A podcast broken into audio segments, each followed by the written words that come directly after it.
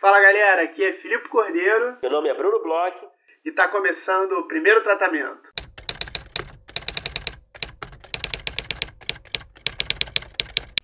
Fala Brunão, tudo bem? Fala Filipe, tudo bem contigo?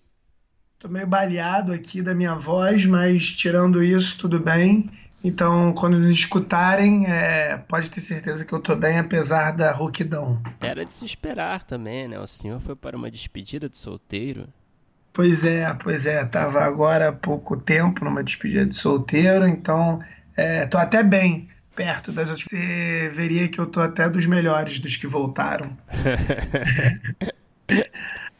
Brunão, é, a gente chegou ao fim, nossa, nossa promoção com o VAV, né, com a VAV, é, e temos uma ganhadora aí da nossa consultoria. Quem foi que ganhou é, a consultoria da VAV, Bruno?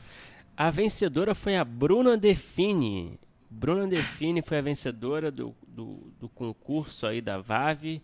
É, a gente vai premiar a Bruna com uma consultoria de um roteiro de um piloto de série. Então a gente queria parabenizar a Bruna por ter ganhado aí o sorteio e também agradecer a todo mundo que participou desse sorteio. Muita gente participou, né? A gente ficou bem contente, o pessoal da VAV também, é, com o número de, de participantes. Muita gente com roteiro aí na gaveta aí, querendo uma consultoria. E a gente queria aproveitar novamente para dizer aqui que a gente, a gente oferece serviço de consultoria para roteiros de curtas, de longa-metragem, de pilotos de série. Então, quem quiser mais informações é só entrar em contato com a gente pelo nosso e-mail, primeiro tratamento podcast@gmail.com ou através das nossas redes sociais, Facebook, Twitter e Instagram. Isso. E eu queria fazer uma outra observação também, é indicar as pessoas novamente a entrarem na Vave, conhecer a Vave, essa vitrine do audiovisual. É, agora também muito por conta da, é, do sorteio, o, o, perfil do primeiro tratamento ficou um pouco mais em evidência na plataforma. A gente recebeu vários contatos pela plataforma, então assim é, realmente é um lugar de encontro de profissionais. A gente está bem contente com os nossos perfis lá e o perfil do primeiro tratamento. Então, assim, é, já fica a dica até para o VAV, que estão fazendo, que é um, uma certeza que seu perfil vai ter visibilidade. É, foi bem legal essas semanas, essas últimas semanas aí, estando na plataforma, né, Brunão? Com certeza. A gente recomenda muito que você, se você ainda não conhece, conheça a Vave que é uma plataforma aí que vai com certeza te ajudar a trilhar seu caminho aí no mercado audiovisual. E Brunão, é, estamos vivendo um momento que é aquele momento do ano, na verdade tem algum, tem dois anos que não acontece, que você se desconecta com o mundo real, né? Porque a gente está vivendo a época de Game of Thrones hum. e até onde eu sei, você é um cara que não curte tanto Game of Thrones, não é isso? É, eu não realmente eu peço desculpas a nossos ouvintes que forem muito apaixonados pela série, mas eu não sou muito chegado não, muito obrigado. eu assisti só quatro episódios. É, fui até o quarto episódio da primeira temporada, mas eu percebi que não era para mim. Eu não sou um cara de medieval, medieval genérico, entendeu? Eu gosto de uma coisa mais Eita. pé no chão. É, sem julgamentos, eu não sou esse hater, não quero ser. Mas eu não gosto, não é muito meu tipo de série. Ao contrário de você, né, Felipe? Você pode defender a honra do Game of Thrones aí para os nossos ouvintes. não, eu gosto. Eu gosto muito da série, muito mesmo. É, até há pouco tempo comecei a rever, sei lá, pela quarta vez, porque eu tive, eu tive não, né? Eu quis ver de novo com a minha mãe para apresentar para ela, depois acabei vendo com a minha namorada, que quando a gente começou eu não conhecia. Então eu vi pelo menos assim as primeiras temporadas algumas vezes e criaram as temporadas boas de verdade. Eu acho que até a quinta temporada, que é quando segue os livros, era uma série muito, muito incrível e é, eu, eu, curtia muito. Depois ela deu uma caidinha, é, normal, não sei se normal, acho que talvez tivesse os livros não tanto, mas eu tô gostando dessa última temporada. Eu acho que teve um episódio agora, o último episódio, segundo, enquanto a gente está falando aqui, pra galera que eu vi na feira segundo episódio dessa última temporada eu curti muito, achei que voltou com bastante DNA da série, que as pessoas ficam muito. se pegaram muito na série ser muito rápida e com muitas mortes e tal, mas como eu revi agora há pouco tempo, tem os, os momentos que eu acho mais brilhantes da série, não são necessariamente esses que são mais rápidos, são os que mostram os personagens sendo cada vez mais reais nesse mundo fantástico. Aí eu gosto muito disso. Mas a gente não está aqui para falar de Game of Thrones, a gente está aqui para falar bem. de uma. Defendeu bem. a gente está aqui para falar de uma dica para quando acabar essa, essa temporada agora vai ser mais curta. Então a gente tem uma dica aqui para assim que acabar Game of Thrones, porque a gente sabe que na realidade 99% das pessoas que gostam de série no mundo estão vendo Game of Thrones. O Bruno e mais dois você que não, não estão. Você não tem muito estudo para comprovar isso. Você não tem muita estatística, né? Isso aí é, é um chute. É só você entrar no meu Twitter, cara, que você vai ter certeza que são 100%.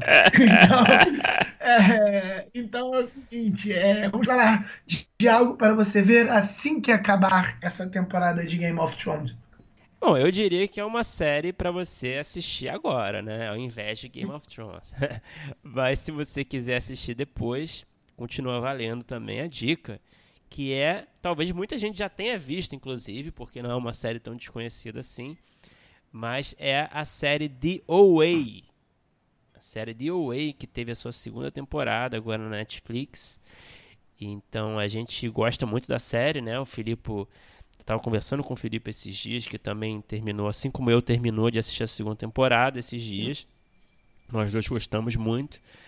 E fala aí, Felipe, fala um pouco da série para quem não conhece. Por que, que você gosta tanto dela? Eu acho que é bom a gente fazer esse, esse, essa sugestão, porque eu acho que, assim, só antes de falar um pouco da série, eu não sei se você vai concordar comigo, mas ela teve um final de temporada, na última temporada, que talvez tenha perdido algumas pessoas que viram. Ela tem um final de temporada que, principalmente quando você vê a segunda temporada, faz muito sentido, mas talvez seja um pouco anticlimático em algumas coisas. Então, talvez algumas pessoas tenham abandonado The Away. Mas... E na segunda temporada ela é incrível mas sem querer, sem querer revelar muitos spoilers, mas você está se referindo ao que exatamente? É. No final da primeira Sem querer revelar muitos spoilers, assim, eu vou falar de, de sentimento conversando com pessoas que assistiram a primeira temporada. É, no final da, da, primeira temporada, a primeira temporada ela, ela te apresenta um mundo fantástico e ela bota em xeque a fantasia desse mundo e ela tem um acontecimento muito mundano e muito pouco fantástico. Então, muita gente ah, que viu, sim, sim, quando as pessoas conversaram comigo, algumas pessoas se sentiram meio enganadas, é, outras pessoas falaram, poxa, é, aquilo ali então era quase que uma palhaçadinha tal. Então, assim, ela tem um final que, que ela é um pouco anticlimática no final nesse sentido, porque você acompanha uma história muito fantástica, você acompanha uma história muito fantástica é, no sentido de fantasia mesmo e no sentido de é, engenhosidade. E aí, quando você chega no final da primeira temporada, ela tem uma solução realística. Ela tem uma solução bem pé no chão e que coloca em dúvida toda a fantasia pregressa da série. Só que a segunda temporada eles vão lá e abraçam de vez a fantasia da série. Então, para as pessoas que se sentiram um pouco traídas ou então um pouco desanimadas por conta disso, mas que gostavam dessa fantasia, dessa parte de fantasia que tinha na primeira temporada, dê uma chance, veja a segunda, porque na segunda eles vão fundo em cima disso, então assim, eles acaba virando uma coisa até meio ficção científica na realidade, e muito, muito interessante e muito legal. Então, assim, vou explicar mais ou menos o que, que é.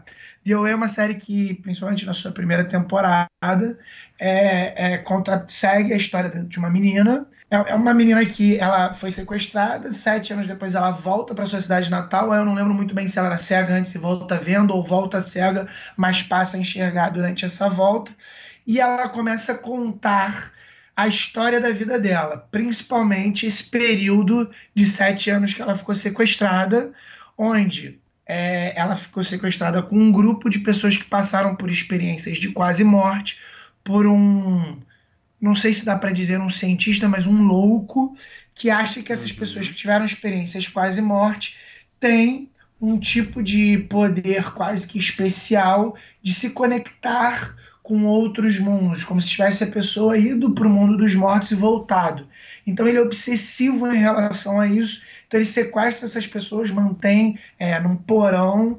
Então é uma série que tem essa coisa de, de sequestro, tem essa coisa de da fantasia de a pessoa vai, vai para o outro lado ou volta tal.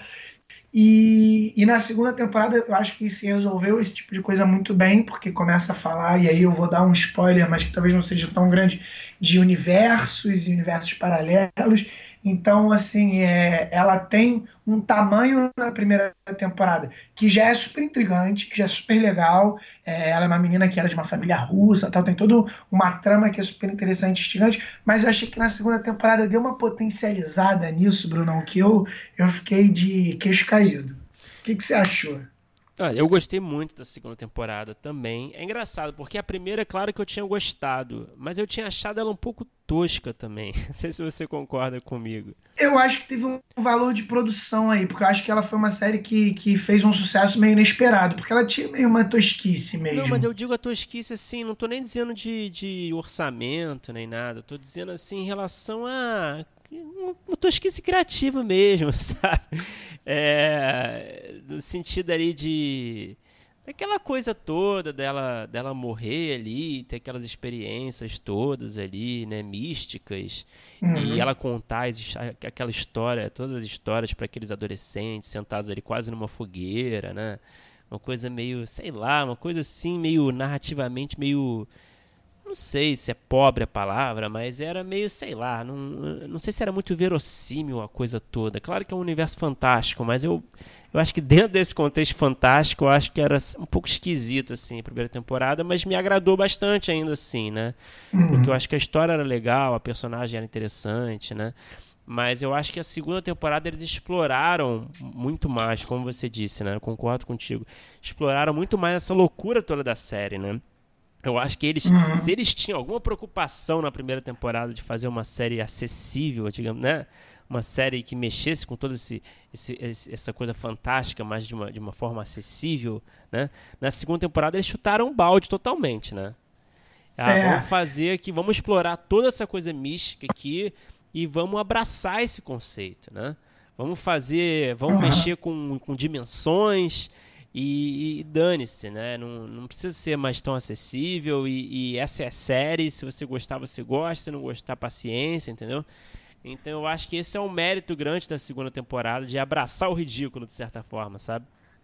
É, eu acho também talvez uma coisa que possa ter, que talvez seja uma coisa que eu senti que conversa com o que você falou, é que ela é uma série que ela tem um, um, uma moral é, um pouco é, cristã, judaica, assim, é um pouco de esperança, uhum. de uma, um pouco quase clichê, assim, aquela coisa do anjo, de pessoas é, é, meio que à margem, que encontram um certo tipo de redenção. É, então, ela, ela é uma série muito sobre. É, ela é super moralista e super sobre redenção, principalmente na primeira temporada, e ela, de certa forma, joga muito isso na sua cara na primeira temporada.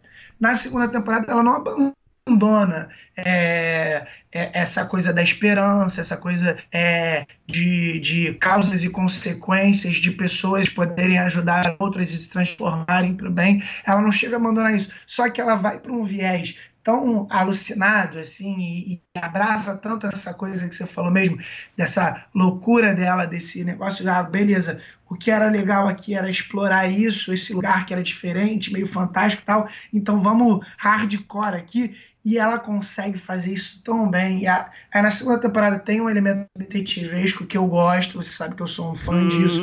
Então ela sei. começa muito detetivesca, então isso já tinha me prendido, mas quando ela descamba para fantasia mesmo é, descarada, eu acho que pô, eles acertaram. Aí talvez eles tivessem até na primeira temporada ter sido mais loucos nesse sentido de, ah, cara, que a galera quer essa fantasia aqui mesmo, então vamos dar a fantasia para eles, não vamos só salvar aqui essas crianças, entendeu? Mas é engraçado que eu acho que é uma fantasia que é, que é tratada com muita seriedade, né? É, sim. Não, na segunda temporada, mais, mais ou menos. Na segunda temporada, eles dão uma explicação meio pseudocientífica, vamos dizer assim. Eles têm como você, quando você trabalha, quando você se dá essa liberdade de trabalhar com universos paralelos, você consegue dar uma explicação ali e consegue colocar elementos. Pô, tem um elemento ali, vou começar a entrar no, no momento dos spoilers, mas vou tentar não falar muito. De um polvo, uma lula ali, que aquilo ali, eu adoro aquela cena, mas aquilo ah. ali é, um, é uma fanfarra, né, Bruno? é, eu tô tentando, eu confesso que estou tentando entender o significado daquele polvo até agora. mas eu acho que a série tem isso também, né? Ela tem umas simbologias que são interessantes também, né? Mas, mas enfim, eu, eu gosto, eu gosto bastante, assim, eu acho que é uma série muito legal, assim, é uma série que eu acho que a primeira temporada foi vendida um pouco meio que como um Stranger Things, mas, né, um pouquinho mais uhum. alucinado, né, um pouquinho mais esquisito. E eu acho que essa segunda temporada foge um pouco mais disso, né? Ela assume totalmente a esquisitice e, mas faz com coração, eu acho que é bonito, sabe? Eu vi uma expressão assim que, que, que representa bem né, a segunda temporada de DOA, que é uma novelinha interdimensional. É, não, mas ela abraça uns elementos no ar que eu gosto, abraça uns elementos é, de ficção científica, ela, ela, ela pega de várias fontes, mas é isso. Ela tem um quesinho de novelinha mesmo, assim, fantástica, com essa coisa da moral, fica muito latente, mas é, eu acho que tem um final de segunda temporada brilhante, brilhante, tem que estar uma prestada de é, atenção é, ali, ver os nomes aí... direitinho e tal. Eu acho brilhante a brincadeira que eles fazem, ainda mais porque antes disso eles plantam uma coisa muito legal, que ele fala que ah, nesse nesse lugar você vai saber, mas não vai se importar, não vai acreditar de forma alguma. Eu acho demais isso. Estou tentando ainda não estragar. Esse final mas... realmente. Cara, é... a gente tem que entender ainda, né? Se eles vão seguir por esse caminho mesmo, né? Mas assim, ó, e eu acho que assim, por, muito também por conta disso, o que eles tinham deixado ser meio anticlimático na primeira temporada, para mim eles acertaram muito na segunda temporada.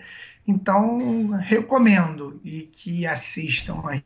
E tem aquela dança, né? Maravilhosa, né? Aquela dança que, que eu acho que é uma coisa que representa bem o meu sentimento de tosquice, cara. Não, pois é, mas aquela dança é, é isso. Aquela dança, de novo, é uma. Mas, e aquela dança é uma coisa que na primeira temporada você já via, né? Aquela coisa awkward ali, né? É, pra quem não tá entendendo, é, os personagens da série fazem uma, uma dança, eles aprendem movimentos, enfim, sem querer entregar muito, mas eles vão aprendendo movimentos que compõem uma dança, enfim. Que aí, enfim, não posso explicar muito, enfim, não fez muito sentido, mas, mas é uma dança muito louca, né? É um, uma coreografia super estranha ali, que eu acho que é meio tosca, e tem uma importância muito grande na série, então eu acho é. que define um pouco assim essa tosquice assim da série, mas ao mesmo tempo é, é funciona, tem... né? Eles funciona. pegam a tosquice, abraçam funciona. e fazem funcionar funciona. de uma, forma e é isso que talvez você tenha falado. Eles pegam a tosquice e fazem formar, funcionar de uma forma profunda e séria. Então fica aquele negócio assim, caramba, era super tosco, mas depois eles vão usar isso num assunto super é, pesado e polêmico. Então fica aquela coisa interessante, até diferente de ver, né? Exatamente, exatamente. Então super recomendamos aí para depois de Game of Thrones ou para hoje ou amanhã, né? Por que não? Se você já não é um cara assim ou alguém tão fã de Game of Thrones. Isso, é, e falem pra gente aí, quem já viu, o que, que achou. Vem, vamos conversar aí no, no nossas redes sociais, no, por nosso e-mail. É, quem já viu ou quem vai ver, pode mandar para a gente o que, que achou, que a gente gosta de discutir assim sobre essa série tão louca aí que surgiu. Hum. É, tá na Netflix para galera que, que quer encontrar. Ela é uma série original da Netflix, tem como assistir todos os episódios fácil de uma vez. Agora, Brunão, vamos falar sobre o nosso convidado de hoje é um roteirista, pô, super experiente em vários tipos de formas de escrita, é um cara que, é, além de roteirista, é produtor, é, tá aí no mercado há um tempão e é um puta é, cara, gente boa e contato, e aí falou pra caramba sobre diversas coisas do mercado. Com quem que a gente conversou hoje, Brunão? A gente conversou com o Renato Fagundes. O Renato Fagundes ele é diretor de criação da produtora A Fábrica. E é só para citar alguns trabalhos do Renato Fagundes, ele é co-criador, chefe de desenvolvimento e roteirista da série Magnífica 70, A Segunda Vez, do Multishow, Amor Veríssimo no GNT, A Moral da História no Multishow. É chefe de desenvolvimento e roteirista-chefe do Vai Que Cola, né, o grande sucesso do Multishow. É, também foi roteirista do Sob Pressão, do Longa, co-criador da série também Sob Pressão. É, criador de diversos reality shows como Geleia do Rock, Vai Dançar, Detox do Amor, Alternativa Saúde. Enfim, é um cara aí que, que fez bastante coisa em diversos gêneros, diversos formatos, é, principalmente na televisão aí, né? Um cara com, com, com uma trajetória bem interessante. Pois é, ele é um cara que é exatamente isso. Ele trafegou, né, por diversos canais, estilos. Ele falou, a gente conversou com ele desde é, como é importante, como é trabalhoso trabalhar com roteiro em reality, até como é desenvolver uma série na HBO, é, como é fazer uma das séries mais populares né, do país, como Vai Que Cola, que é um estouro, uma coisa assim, é, fora de qualquer previsão que eles tinham é, ele já passou por, por todos esses tipos de, de movimentos diferentes, né? Sim, sim. Foi um papo muito rico. Foi um papo assim. A gente não conversa com muita frequência aqui com roteiristas desse formato de reality, né? Então a gente conversou bastante sobre isso e também sobre a experiência ali no Vai Que Cola, né? Que é um programa aí que certamente marcou a história recente aí da, do mercado de, de TV brasileiro. Enfim, é um papo muito legal que a gente gostou bastante da conversa. É, e fica uma dica aí para os ouvintes ouvir até o final, porque ele, enquanto diretor de criação da fábrica, é, ele deu bastante dicas né, para as pessoas se apresentarem para o mercado, se apresentarem até para ele. É, fiquem até o fim, quem quer entender um pouco mais de como se apresentar como roteirista, porque o cara sabe de dentro, né? E, e foi muito honesto e, e, muito claro com a gente, com o que ele acha legal. Vamos escutar esse papo aí que tá muito bom.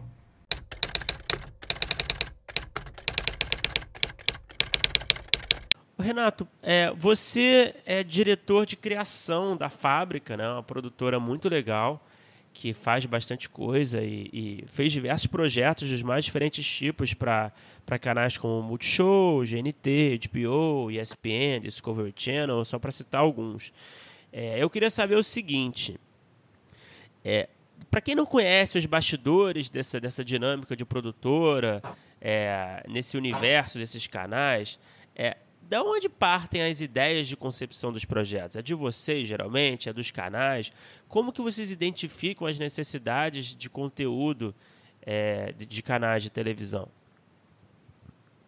Tá, primeiro deixa eu só explicar um pouco a coisa da fábrica, né, da produtora, que eu sou sócio e sou diretor de criação. É, você citou alguma, alguns canais com quem eu de fato já trabalhei, mas eu comecei, eu fui durante oito anos da conspiração, né? Eu fiz bastante coisa por lá e há três anos a gente abriu a fábrica e na fábrica eu sou diretor de criação, como eu fui diretor de criação de TV lá na Conspiração, né? Nos, nos meus últimos anos lá.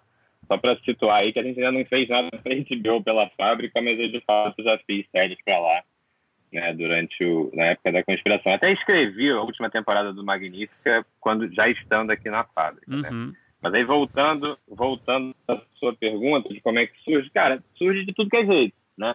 Às vezes é uma encomenda, né? Um canal que nos procura dizendo a gente tem muito interesse nisso ou naquilo, né? Normalmente isso é na não ficção, né? Que é uma área que a gente também desenvolve, da qual eu agora estou um pouco mais afastado. A gente está montando uma equipe só para cuidar de não ficção, apesar de eu já ter feito muito também. Mas isso, essa demanda? É, é mais comum acontecer em não ficção. Em ficção, normalmente são ou ideias minhas ou do meu sócio, Luizão, que além de produtor também é roteirista, Luiz Noronha, né? ou de roteiristas que trabalham com a gente. Né? Alguém aparece com uma ideia, um projeto, a gente lê, é, discute e eventualmente licencia, né? compra uma, uma, uma opção né, do projeto e coloca ele no nosso portfólio. A gente tem uma série de apresentações que ao longo desses três anos a gente vem desenvolvendo E aí toda oportunidade que a gente tem, a gente marca um encontro com algum canal e seleciona dentro desse portfólio de ideias, né, que está sempre crescendo também, né, aqueles que são mais adequados para aquele canal específico. Né? Aí a gente leva. Normalmente a, a ficção surge da, da gente, né? E a não ficção costuma surgir mais de uma demanda específica. Uhum. Né? Os uhum. canais procuram com uma encomenda, digamos assim, e a gente vai desenvolver a partir daí. É por aí. Será que eu respondi? Não sei. Tá respondido, tá respondido. É, e assim, só para completar um pouco, né? Às vezes é uma ideia totalmente original, né? Uma inquietude minha, ou do Luizão, ou do João, que é o coordenador de roteiro lá da minha equipe. A gente tem uma ideia do nada, do que se lê, do que se experimenta, do que a gente está curtindo e vê e lê. Enfim. Ou às vezes é isso, é um livro que a gente lê e fala, caramba, preciso, a gente precisa contar essa história, né? Ou uma peça de teatro, né? Como a gente, ou até de, um, de uma junção das duas coisas. A gente queria fazer uma comédia romântica com uma pegada social, contemporânea, e a gente começou a ler peça de teatro, um monte de peça de teatro. E aí a gente se deparou com, a gente acabou lendo ou relendo a peça do Dario Fo, que chama é, Não Vamos Pagar. É uma, Dario Fo é um autor italiano que morreu uhum. ano passado, ou há dois anos, ganhou Nobel, faz, fez umas comédias inspiradas na comédia dell'arte com um fundo social muito interessante, que tinha um tamanho adequado para filmar, sabe? Fazer um filme que não é caro demais, com um roteiro bom. Aí a gente falou, vamos nessa. E a gente conseguiu comprar os direitos, eu adaptei e estamos filmando desde ontem. Desde anteontem o filme está sendo realizado. Opa! Uhum. Com a Samantha Schmutz, com o Edmilson. Então a gente parte de vários lugares, né? E normalmente ficção a gente inicia, né? E não ficção o canal inicia mais comumente. É, Renato, é, você falou aí que você está saindo um pouco dessa área de não ficção, mas quando a gente estava dando uma olhada no seu perfil, uma coisa que me chamou muita atenção e ele levantou assim minha curiosidade é que talvez você seja um dos roteiristas que mais trabalhou com formatos diferentes e desenvolvimentos de formatos. Eu imagino que a grande maioria deve ter sido é, vindo de canal, então assim, desde reality shows, tipo Geleia do Rock, que foi um que que todo mundo conhece, viu, até vai que cola mesmo, que apesar de ser ficção, tem uma, uma questão de formato mesmo é, bem, bem claro. É, eu queria saber como é que é escrever assim diferentes formatos e, e, é, você é quase que um dos roteiristas que trabalhou mais de todos que a gente conversou nessa questão de formatação mesmo, de criar ou ajudar a criar, né? não necessariamente ter a ideia, mas chegar num formato que possa ser aplicado e replicado diversas vezes. Como é que é trabalhar com esse tipo de coisa? Uhum. É, na verdade, assim, eu falei que hoje eu estou fazendo um pouco menos, não porque eu goste menos ou tenha menos interesse, mas é que o volume ficou tão grande de ficção que a gente está tendo que dar uma dividida. Mas eu adoro isso, né? De fazer formato, fazer não ficção. Acho um lugar muito interessante e muito rico até para roteiristas que estão começando, assim, né? Acho um lugar interessante, é um mercado que existe, né? Teve uma época em que ele era maior do que a ficção, né? Na época que eu comecei lá na conspiração, havia mais oportunidade de se criar formato de, de, de reality ou de factual, né? Do que de fato criar séries de ficção. Isso foi uma coisa que foi começando né? E agora cresceu bastante a ponto de eu não estar tá conseguindo fazer as duas coisas ao mesmo tempo, porque realmente o volume ficou muito grande e a gente resolveu fazer uma área específica para isso. Mas como é que é fazer formato? Normalmente, o que a gente recebe, normalmente o formato nasce de um pedido do canal, né? Eles falam, a gente tem, é, a gente identificou que a gente precisa ter, vamos contar exatamente como foi a história do Geleia, né? Do Geleia do Rock a gente está querendo fazer uma coisa para o nosso público, que é jovem e que tem a ver com música. Né? A gente quer alguma coisa que tenha uma continuidade, que tenha um, um, um, um formato que seja é, é, serializado, digamos assim, né? um grupo que vai do início até o fim daquela temporada e a gente precisa que vocês apresentem um formato. Esse foi o pedido, esse era o briefing, né? Tipo, faz aí. É, é isso que a gente precisa e aí vocês têm que bolar um jeito disso funcionar. E aí, a partir daí, você começa a ver referência, né? ver como é que os outros realities estão estruturados. A, primeiro, para aprender certas regras que são importantes, né? o que, que funciona, o que, que não funciona, e depois para evitar é, semelhanças com coisas que já existem. Né? E no caso do Geleia, o que a gente identificou de interessante na ideia era essa coisa de não ser uma competição. Era ao mesmo tempo uma competição de artistas individualmente, mas era especialmente uma competição de bandas que se formavam ali dentro. Uhum. Né? Então, disso nasceu um pouco o conceito macro da história, que era a gente vai reproduzir. Né? Isso era, era um pouco o, o logline do, do, do do Rock. Né? No fim de algum tempo de desenvolvimento, de bater cabeça, de pensar como é que é é, a gente vai reproduzir num ambiente controlado, né, como se fosse um laboratório, a experiência real de jovens que querem formar uma banda de rock. Né? Então, eles tocam, fazem suas composições, conhecem pessoas no meio, se juntam com pessoas que acham que têm afinidade, às vezes tem, às vezes não tem, né? e formam bandas e com isso vão adiante. Então, a gente, esse virou o conceito. Né? Então, a gente quer contar essa história, um grupo de jovens convivendo num espaço, todos são músicos, só que em vez deles às vezes eles vão escolher a banda que eles vão tocar, em outras a gente vai escolher para ver o que dá, né? Então foi dessa ideia desse dessa semente que o formato foi todo desenvolvido.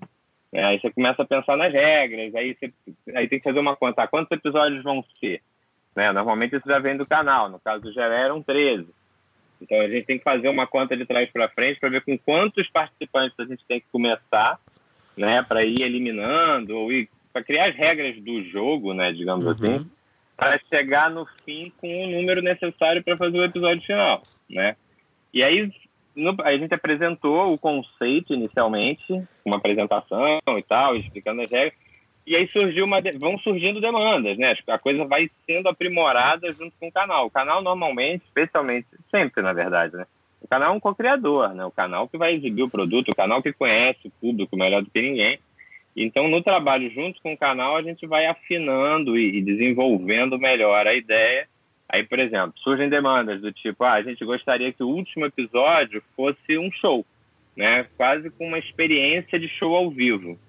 E aí, dessa, dessa, dessa discussão, veio a ideia também de como seria legal se o público pudesse votar de algum modo. Pô, mas o programa é gravado, né? não dá para ter voto ao vivo. Aí dessa história toda nasceu o fim, do, o último, o último ato, digamos assim, da temporada do Geleia, é no episódio, talvez eu esteja falando besteira de número, mas é mais ou menos isso.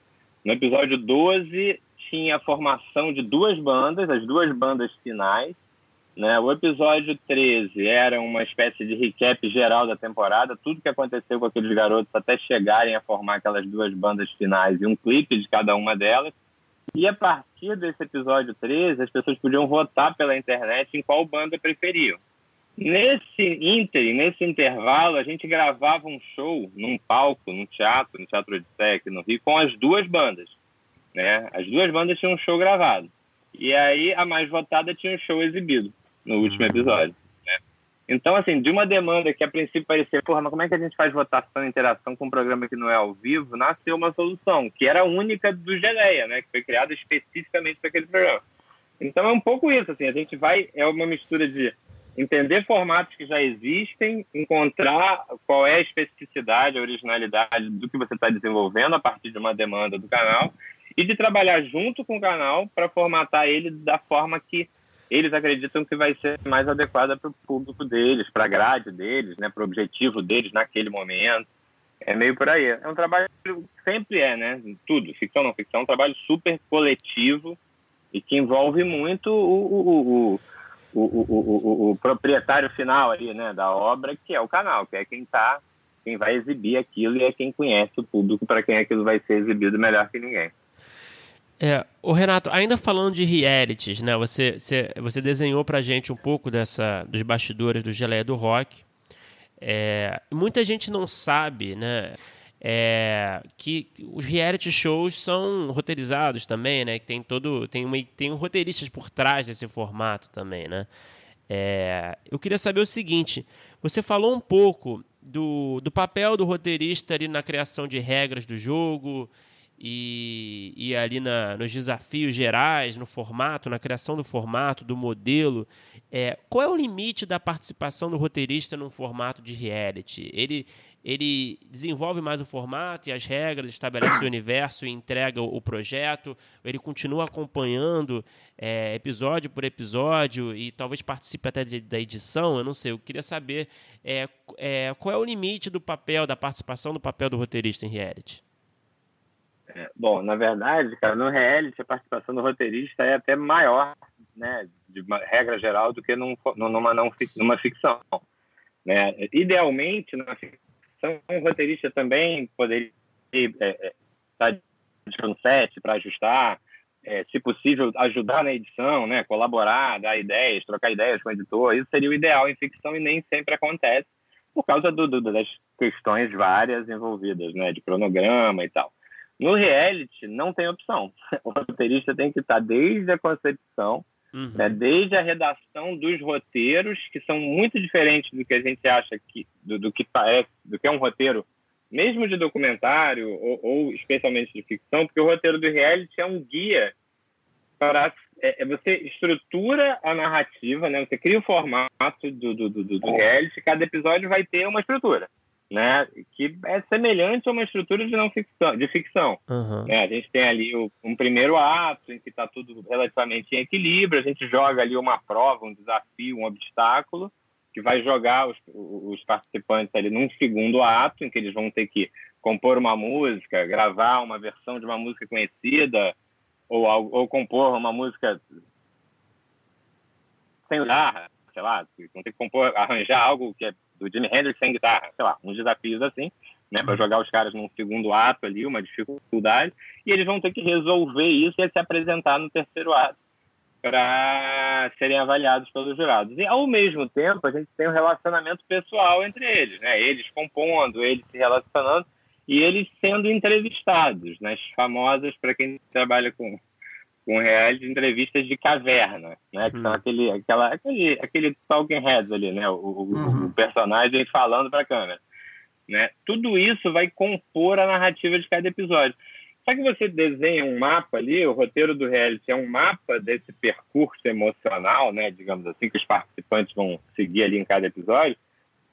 Só que você não tem certeza de que tudo vai acontecer, do, do que, que vai acontecer, né? Você desenha ali as provas, o que horas a gente, o que, que a gente vai perguntar para eles em algum momento, né? Se a gente sabe que está rolando um problema entre duas pessoas, a gente vai tentar entender o que está acontecendo e você desenha um, uma prévia ali, né? Só que o roteirista vai ter que estar tá no set para conduzir entrevista, porque ele domina, né? Às vezes tem até mais de um, né? Porque como é produzido rápido, porque é muito material que tem que ser produzido, às vezes tem dois roteiristas trabalhando simultaneamente entrevistando as pessoas, acompanhando o processo, eles têm uma noção de qual é a estrutura, né? O que, que a gente é, é, o que, que a gente precisa de material, independente de que material vai ser esse, né? Mas sabem mais ou menos que material a gente precisa ter para conseguir contar aquela história de um jeito estruturado, envolvente, né?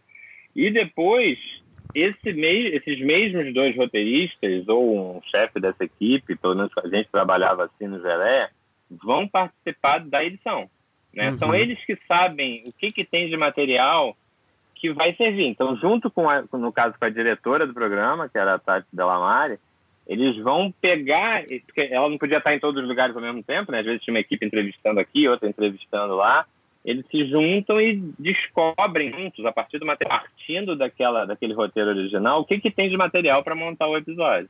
Né? E aí o roteirista vai do início, então desde a concepção até os roteiros dos episódios, tá no set presente, fazendo entrevista, entendendo ali a dinâmica né, do que a gente propôs que fosse acontecer, o que está acontecendo de verdade, e depois na edição, junto com a direção. Então o roteirista do reality ele é fundamental uhum. do início ao fim. Né? Ele tem que estar presente do início ao fim. Idealmente na ficção, como eu falei, poderia também ser assim. Mas às vezes não dá, né? Não dá porque o roteirista precisa trabalhar em outra coisa, o cronograma larga, o filme demora para sair, enfim. Tem várias questões que acabam fazendo com que isso não aconteça, mas no reality não tem como não ser assim, né? Eu acho muito difícil alguém fazer um reality que não tenha o roteirista o tempo todo ali. Junto com o editor, né? No caso do, do, do Big Brother, que assim, os editores são quase que roteiristas também, né? O editor é um roteirista. É. O editor uhum. é o cara que faz o final, né? Uhum. O editor é o verdadeiro texto final, é o editor. a gente costuma dizer que ele vai é, é, consertar todas as merdas que a gente fez, né? É ele que vai chegar lá e fazer o negócio fazer sentido, né? Nem que esteja invertendo tudo que você escreveu, contando em outra ordem e te surpreendendo, né? No Magnífico isso acontecia, aconteceu algumas vezes. A gente chegar a ver o primeiro corte, o cara montou ao contrário, sabe? Tipo, todo o episódio virou um flashback e a gente falava, caralho, mas não tava assim, mas tá muito melhor assim. É, então, essa, e no reality é, é, não tem como ser de outro jeito, né? Uhum. É, Renato, agora vamos é, ir para a ficção, então vamos progressivamente indo para a ficção. É, eu queria saber como é que foi sua experiência no Vai Que Cola, que você chegou a ser roteirista-chefe né, do Vai Que Cola, assim, inclusive participou acho que do desenvolvimento. Como é que foi criar e, e ser roteirista-chefe dessa série que, que meio que balizou a Multishow aí para várias outras séries que vieram depois e, e, de novo tem um formato bem específico é, e, e, muita gente escreveu a série então imagino que tem, você tenha trabalhado com vários roteiristas é, como chefe da, do Vai Que Cola né uhum. cara o Vai Que Cola surgiu tem, a gente está fazendo agora a gente está começando a escrever a sétima temporada né então começou tem aí sete anos Nessa época eu estava na Conspiração, era um projeto do Multishow, né? Eles nos procuraram para é, é, é, formatar aquela ideia que eles já tinham de fazer uma sitcom com plateia ao vivo e já uhum. tinha inclusive a ideia do palco giratório, né? Uhum. A partir disso eles levantaram algumas propostas e a proposta que acabou sendo escolhida foi a do Leandro Soares, que é o roteirista que criou os personagens, né, originalmente. Uhum. Mas ainda é, é, é, era uma primeira criação ali dos personagens, mas não tinha todos, porque entrou ator, enfim, tinha algumas coisas a equacionar. Aí a gente juntou uma equipe com o Leandro, não sei se eu, eu não sei se eu vou lembrar o nome de todo mundo, tinha a Gabriela Mancini, tinha a Rosana Herman, tinha o Phil Braz, o próprio Leandro, né, e eu. E aí a gente pegou aquela criação original do Leandro, que em si já trazia coisas fantásticas, assim, né? Era uma coisa inspirada na comédia dell'arte, da mesma forma que o Dario For, né, que a gente está filmando agora. E a partir dali falava de uma coisa tão brasileira, né, do, do cara, de você questionar a moralidade de um sem olhar para a sua própria realidade, né? Você dizer que o outro é corrupto sem perceber que você muitas vezes também é, né? Então, o conceito, o tema era muito bom, rendia muita coisa, e a gente ficou algum tempo trabalhando no desenvolvimento de uma Bíblia, né? Uhum. É, a gente tinha reuniões, na época, no início, foi quase todo dia. Depois elas foram espaçando um pouquinho. No momento, aí a gente tirou uma Bíblia, né, que era um, tinha todo um mapa de relacionamentos entre aqueles personagens.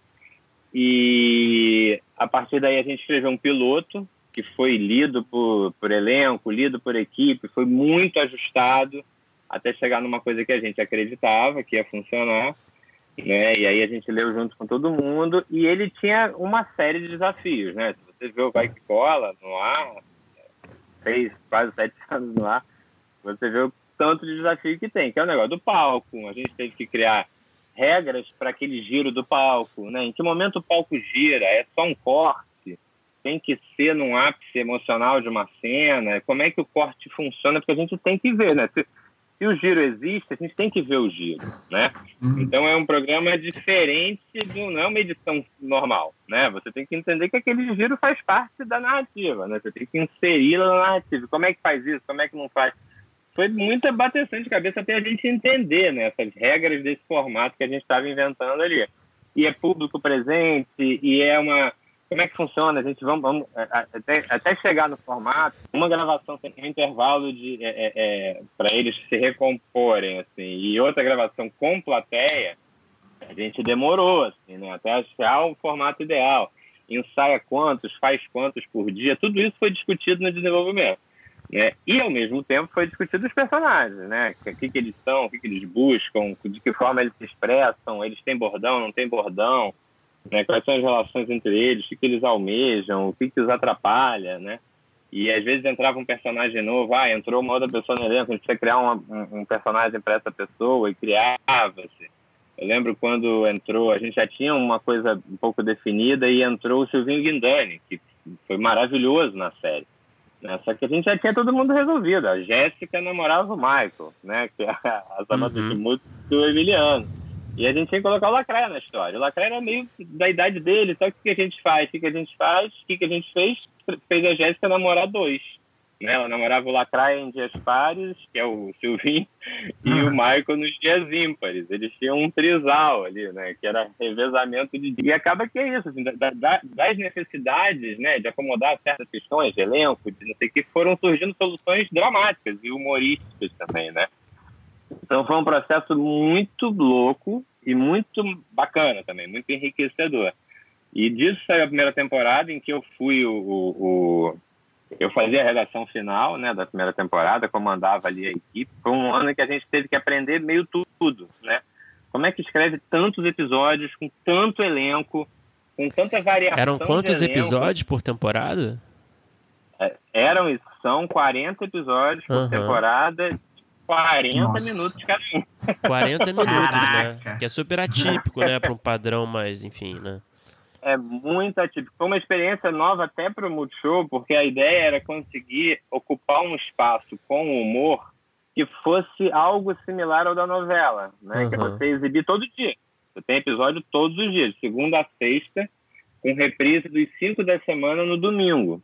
Era uma aposta alta, arriscada, difícil de fazer e que deu certo pra caramba, né? Foi um, um risco grande e que deu um resultado grande. Tanto ah, por que... estamos indo aí pra ah, temporada. Mas por que, que você acha, na sua opinião, que deu tão certo, se comunicou tão bem com o público? Rapaz, se eu soubesse responder isso com certeza, eu não errava é. mais nenhum. É. e a gente erra muito, né? Cara, tem muita coisa, assim, difícil de, de, né? Eu acho que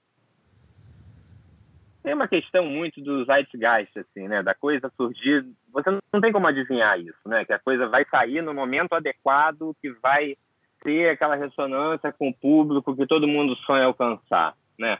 Eu acho que saiu no momento em que essa, essa discussão da nossa ética, né? Do, do falar do outro sem perceber a gente, porque a história do Que Cola, muito resumidamente, é isso. É um cara que foi feito de laranja da empresa em que ele trabalha, né? Ele vivia uma vida de luxo no Leblon. E ele foge porque jogam a culpa falcatruas nele. E ele sai da Zona Sul, ele que nunca tinha atravessado Rebouças, vai se esconder no Meia. Chegando lá, ele se esconde numa pensão, onde teve existe ali uma família, que não é todo mundo parente, mas acabou virando uma família pelo convívio, né? Que esconde ele, e a princípio todos falam, mas esse cara é bandido. E aí a gente vai aos poucos percebendo que todos têm suas questões morais, né? Uhum. E que o Valdomiro, que foi um, uma vítima de uma armação contra ele, também não é santo, né? Então é uma discussão interessante ali, né? Das deficiências de cada um. E acho que essa história, é difícil dizer, né? Mas essa história, naquele momento, tinha uma ressonância com o público. Isso foi uma coisa. A outra foi o formato essa coisa de ser, eu acho que ajudou muito a sedimentar ele ali como um, um, um quase que uma pessoa da família, né? O Vai que Cola passou a ser um compromisso. Acabava novela, era Vai Cola, né? Acabava a novela na Globo, era hora de ver Vai Cola, relaxar, se divertir. Eram, como sempre é no Brasil, né? um momento tenso de economia, de não sei, é, é, é, incertezas. Então era um momento de relaxar, de, de se divertir com questões que têm a ver né, com a nossa realidade e por último, e não menos importante, muito pelo contrário, muito importante, um elenco genial, né? Um elenco como poucas vezes se conseguiu reunir na TV e que naquele momento ainda não, já eram, a maioria já era conhecida por algo, né, que já tinha feito, mas deu uma liga entre eles que foi uma bomba atômica, assim, né? Acho que ninguém tinha como adivinhar de que modo aquele grupo ia interagir. É tipo colocar uns, não, uns, sei lá, uns uns elementos químicos juntos, você coloca ali e vê o que acontece. Pode não dar nada, pode explodir na tua cara e pode sair a pedra filosofal, né? E ali deu, ali deu uma liga que todo mundo ficou, o que, que é isso, né? Que coisa incrível, é como formar um time de futebol, né? De repente estava todo mundo ali, era igual ver a seleção de 70 jogando. Isso é, tem um poder incrível, né? É, porque eles pegaram aqueles textos que a gente ralava tanto para escrever e fizeram deles, né? E transformaram neles. E aí, aos poucos, eles foram do, junto com os roteiros e o talento deles, os personagens foram ganhando vozes muito próprias e passaram a existir de verdade, né? As pessoas começaram a, a, se identificar com aqueles personagens tão over, né? Tão além da vida, como se fossem amigos deles, de verdade, né? O Ferdinando, que é o, o, o zelador que quer ser concierge, né? Que diz que é concierge, uhum. virou um fenômeno com criança, né? Tem umas coisas que a gente não conseguia prever. e uma liga louca. Isso tem muito a ver com a ideia, eu acho, com o conceito original, com o formato, com a regularidade da exibição, de todo dia ter ali que cola novo para se ver, né? E com esse elenco genial que se reuniu ali naquele projeto. E que hoje já mudou, já cresceu. O cerne do programa, os personagens principais, a maioria continuou. O Paulo saiu, né, para fazer a vila, mas vai voltar esse ano para alguns episódios. Mas tem a noção da família, né, que é a dona Jo, que é a Jéssica, que é o Mar, continuou ali ao longo desses anos, acho que manteve essa, essa identificação emocional do público com essa galera, né? Acho que é por aí, não sei, é tanta coisa, porque a gente não consegue dizer uma, porque é isso, se eu soubesse a receita do sucesso, a gente não errava nunca, e a gente erra, em dez vezes a gente erra nove, né? Então, assim, é que nem o William Goldman, roteirista do Todos os Homens do Presidente, fala, ninguém sabe nada, né? A frase lapidada entre estúdios é, produtores, roteiristas que acham que dominaram a técnica de ter sucesso. Ele falou, mentira, ninguém sabe nada, hum. nada. A gente vai pensando, a gente vai tateando. A gente consegue fazer essas análises pós-fato, né? Pô, qual deu certo pra caramba. Uma raridade isso, sete temporadas, 40 episódios por temporada. Quer dizer, são quase, sei lá, três Seinfelds inteiros. Ou, uhum. né, todas as uhum. temporadas de não tem o mesmo número de episódios que o Vai Cola teve até agora. Que é uma coisa que outro dia o João me falou e eu fiquei chocado, é verdade. Mas isso continua dando. Por que, que dá certo? Várias coisas. uma específica eu realmente não consigo te dizer. Mas se souber, se você descobrir, me avisa que eu estou querendo saber também. É, Renato, você, e como é que você enxerga o legado do Vai Que Cola? Porque a partir do Vai Que Cola, o Multishow claramente apostou nesse, nessa fórmula, né? De programas de, é, com plateia, com palco giratório, com grande elenco. Mas eu sinto, na minha percepção, minha humilde percepção, que esses programas não tiveram a mesma repercussão que o Vai Que Cola, né?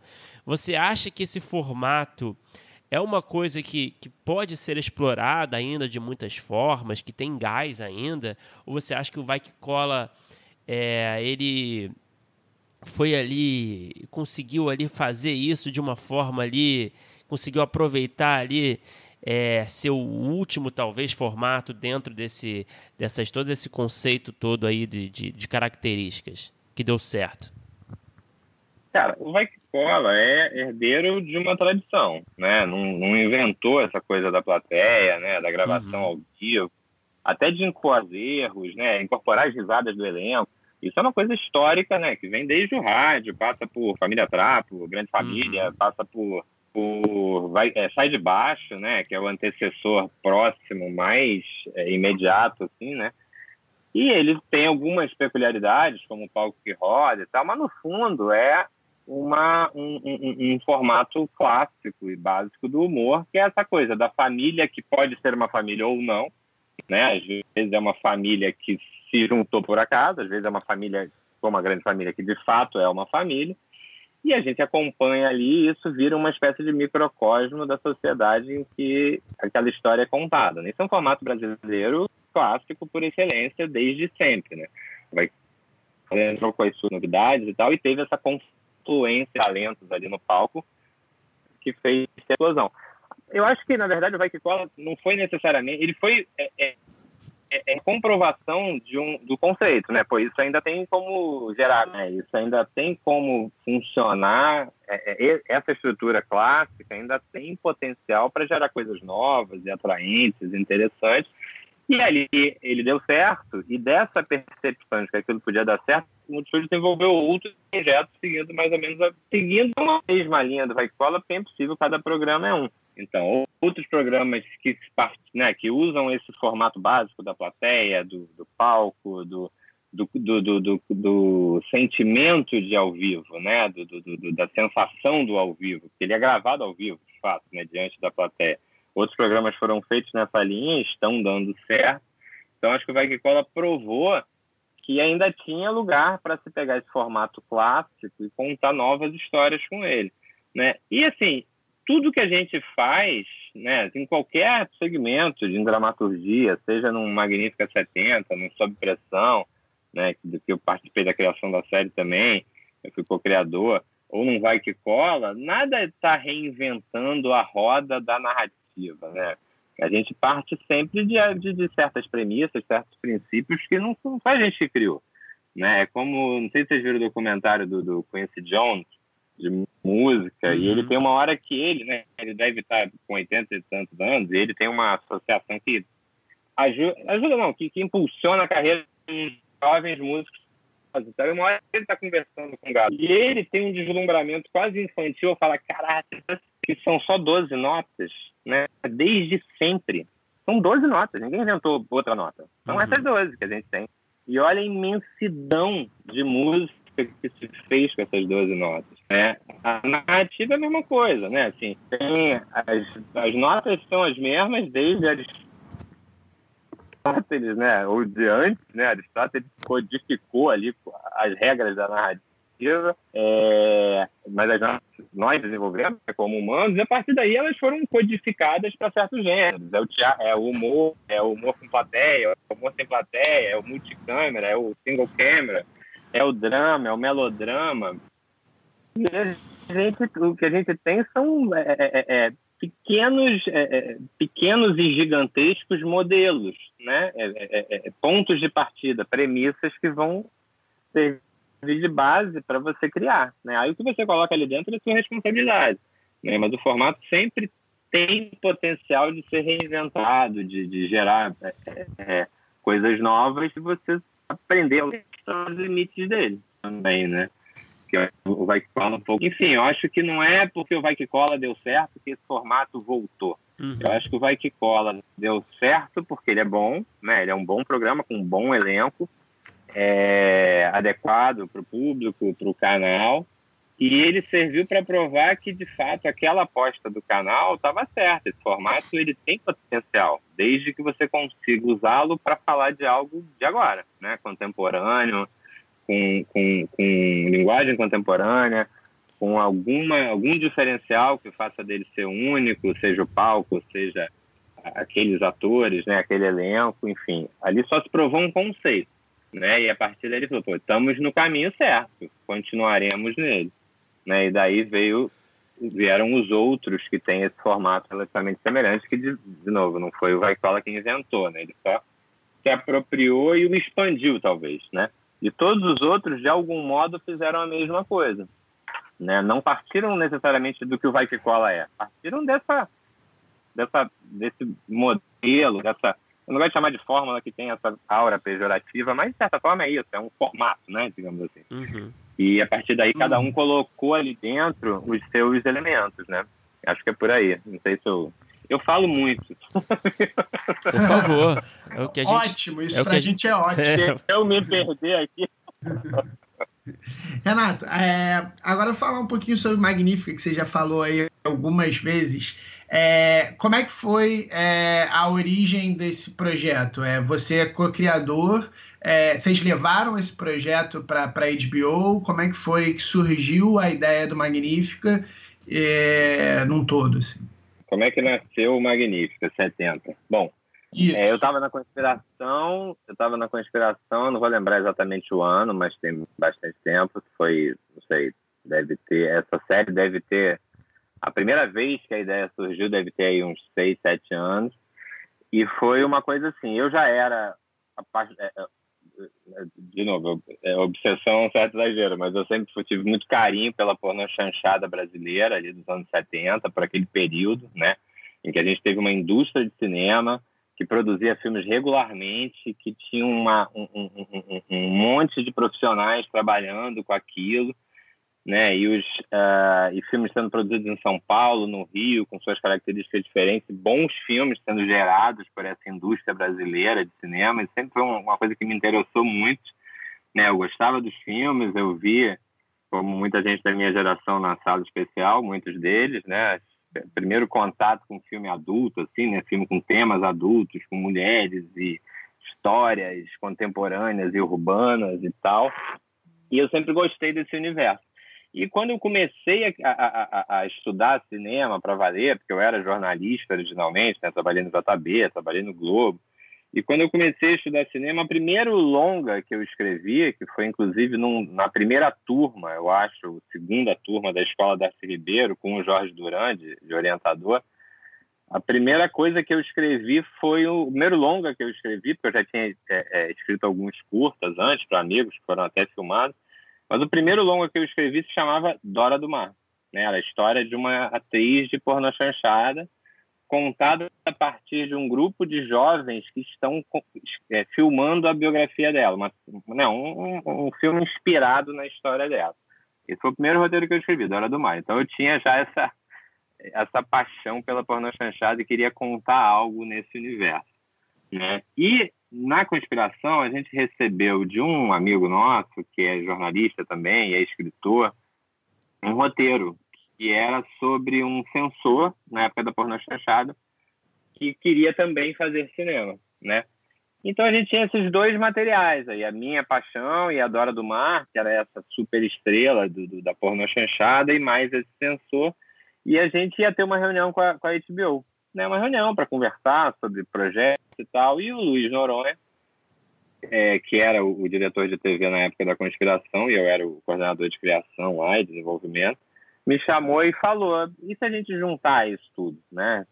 Você gosta de porno chanchada, a gente tem esse personagem que é fascinante, esse censor que, que na verdade no fundo é um artista que quer fazer cinema, e se a gente juntar isso tudo? Disso saiu a toque de caixa uma apresentação de uma, duas páginas. Né? De, de, de, dessa ideia, né, desse, dessa semente ali que, que o Luizão lançou, saiu uma apresentação de duas páginas em que, curiosamente, é não, não, mas 80% do coração do Magnífica estava nessas duas páginas. Né? O, cinea, o, o censor, que acaba virando cineasta, a atriz que tem que acaba se tornando atriz por outros motivos também, né? Não sei se vocês viram Magnífica, mas ela começa entrando na boca para dar um golpe numa produtora, né? Uhum. Então são várias pessoas que se juntam por motivos vários numa produtora, que depois mais tarde se chamou Magnífica, né, eles se juntam ali por outros motivos, né, o produtor que é caminhoneiro e acaba meio tendo que assumir a, a produtora, e acabam todos se apaixonando pelo cinema, né, e se tornando novamente uma família montada ali, no caso, na boca do lixo. E aí essa ideia era é, todo todo mundo se apaixonou por ela, a Gabriela a HBO se apaixonou lá, gostou e falou: a gente quer. Mas a gente precisa ver, naturalmente, é sempre assim, né? Muito mais do que isso. Para ver de que modo isso se sustenta.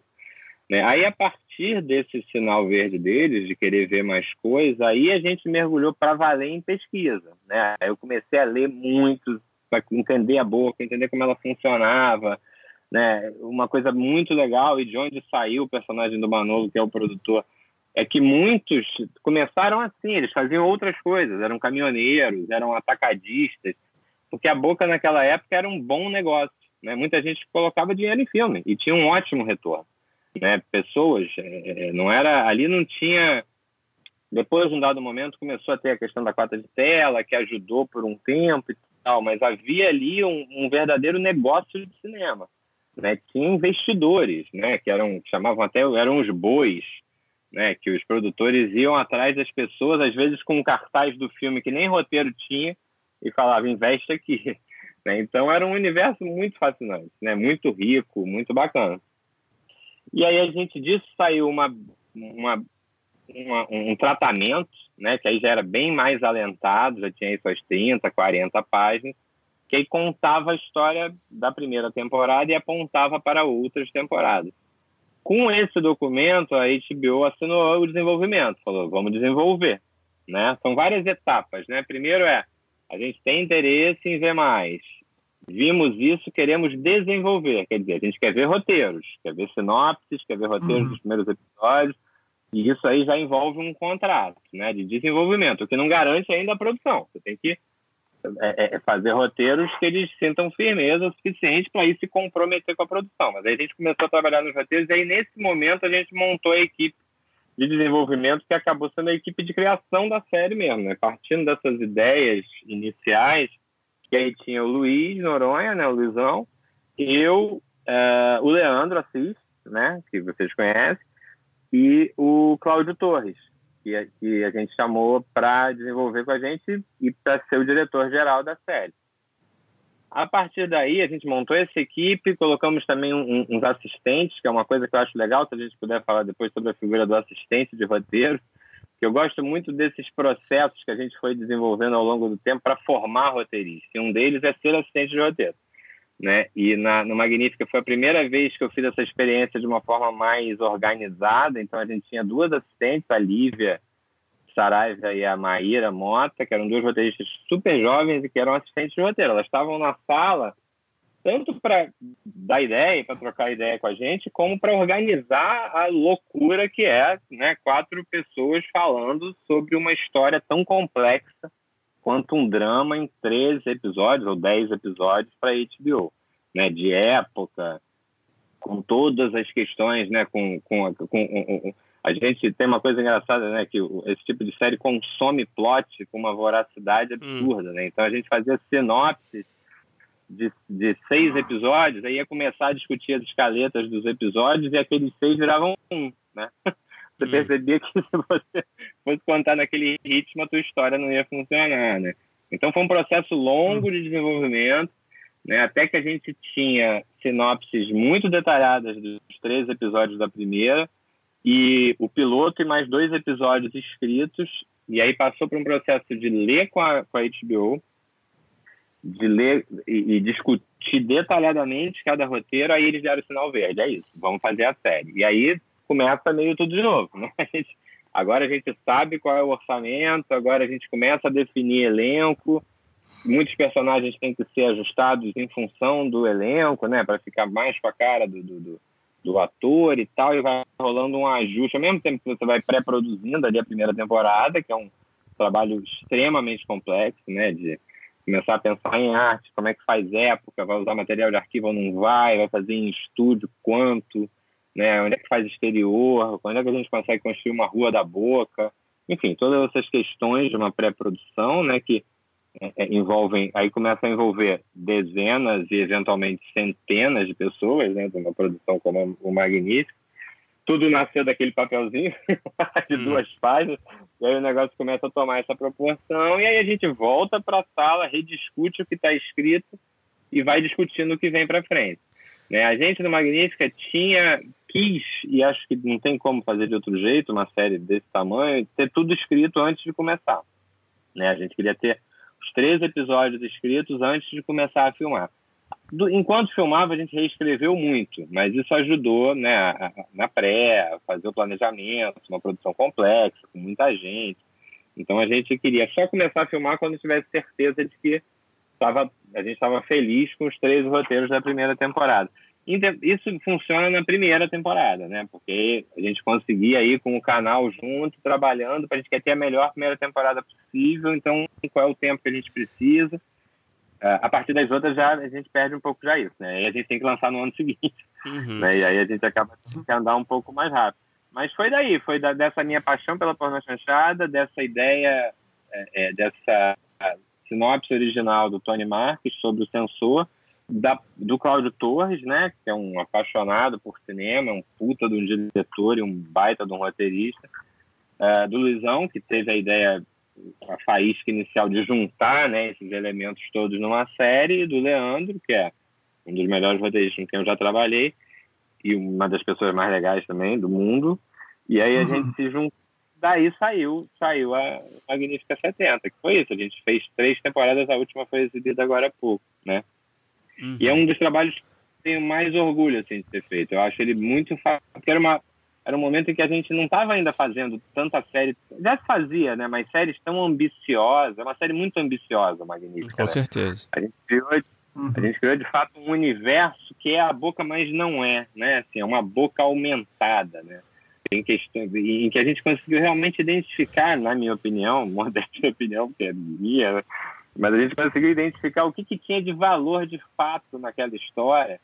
E aí por, tem coisas que a gente vai, né? Que a princípio a gente resiste, tipo, nunca teve um escritório da censura em São Paulo, nunca teve. E a gente ficava, porra, mas a gente precisa que o escritório esteja lá para nossa história funcionar. E a gente, nas primeiras versões, até meio justificava que era uma experiência. Mas depois a gente falou, cara, justificar o quê? Isso não interessa. A história Sim. é essa. E aí você começa a aprender a fazer certas concessões para contar a melhor história que você puder, né? Sem se apegar tanto a de onde é que ela nasceu, a realidade daquilo. Tem que ser fiel à realidade da sua narrativa, né? A, a, aqueles personagens que de fato são inspirados em personagens da boca, mas acabam virando outras pessoas, né? Acabam virando os nossos personagens. O Vicente, o censor que quer de, com alma de artista, a Dora, a Ladra com alma de atriz, né, o Manolo, o caminhoneiro, que é um produtor genial e, e, e o mais, o, na verdade, o que tem o maior coração de todos é o caminhoneiro que trabalhava para bandido, né? Aí vem Dario, que é irmão da Dora, maluco, uhum. vem aí começa a formar a equipe, né? E uma coisa que o Cláudio trouxe, que foi muito legal, foi a gente pensou a primeira temporada como as etapas da produção de um filme. Né? Então isso ajudou muito a nortear a criação. Né? Então cada um traz uma coisa para a mesa junto. Né? Quando você junta uma equipe assim de criação, cada um traz uma coisa. Aí ao mesmo tempo você tem as assistentes de roteiro, que agora hoje elas são roteiristas ultra competentes, mas aí elas trouxeram a visão de um público que é diferente da gente, mais jovem, uhum. né?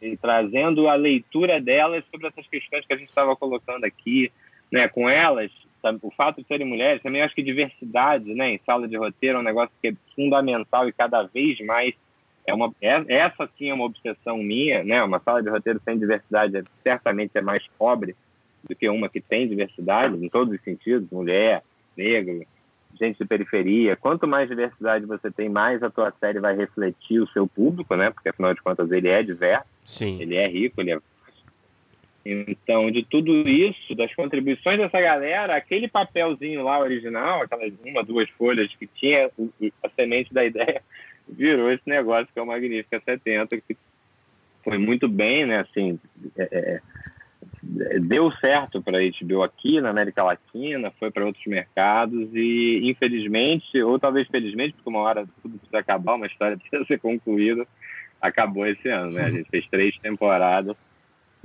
chegou ao fim aí. Enfim, falei pra caramba, nem sei se eu fugi demais da, da pergunta, mas foi assim. hum? É, Renato, só, só uma, uma, uma, uma, pequena questão sobre o Magnífica ainda. Quando você falou que vocês, é, vocês tinham um acompanhamento da HBO, né? um acompanhamento criativo também no, no desenvolvimento do projeto. Eu queria saber qual era o nível dessa colaboração criativa em termos de observações que o canal fazia, como é que se dava, como é que acontecia esse processo? Eram muitas observações? É, agregavam para a discussão? Como é que era isso? Cara, no todo o processo né, de desenvolvimento de série, de ficção, de não ficção, vai ter um envolvimento do canal, né? E eles vão, alguns comentam mais, outros comentam menos, outros se envolvem mais, outros se envolvem menos, e você tem sempre que torcer para que do outro lado tenha pessoas tão apaixonadas pelo projeto quanto você, né, e que tenham é, capacidades é, é imensas né, para ler roteiro e comentar e entender narrativa e que sejam, inclusive, complementares às suas, né, que vejam coisas que você não vê, que tenham uma visão do que, que é o canal. E na HBO era fantástico. Eles têm, naquele momento, e acho que hoje ainda, porque tem um tempo que a gente eu não faço nada com eles, mas eu conheço o pessoal que está lá agora, mas na época assim a equipe que é, é, é, acompanhava o Magnífica é brilhante. Era era eram parte da equipe né? Porque a gente mandava para eles a gente recebia observações. Não eram não eram não eram um volume imenso mas eram observações muito importantes né? A gente brincava que a, a Mariângela que na época estava lá tinha olhos de águia ela via coisas que a gente jamais veria assim de falhas, de furos, de questões que podiam ser mais bem exploradas. Então era um processo muito rico, na verdade, muito interessante, colaborativo. Não era assim, quando a gente ia se reunir com eles ou fazer um Skype com eles para discutir roteiro, não era uma coisa para que a gente ia caceta, que, vamos lá pelo pelotão de fuzilamento. Não era isso, era um prazer de fato, assim. Né? Porque eram pessoas que realmente entendiam do que estavam falando, entendiam o que a série era, o que ela representava, só acrescentavam, só melhoravam. Né? O roteiro sempre ficava melhor.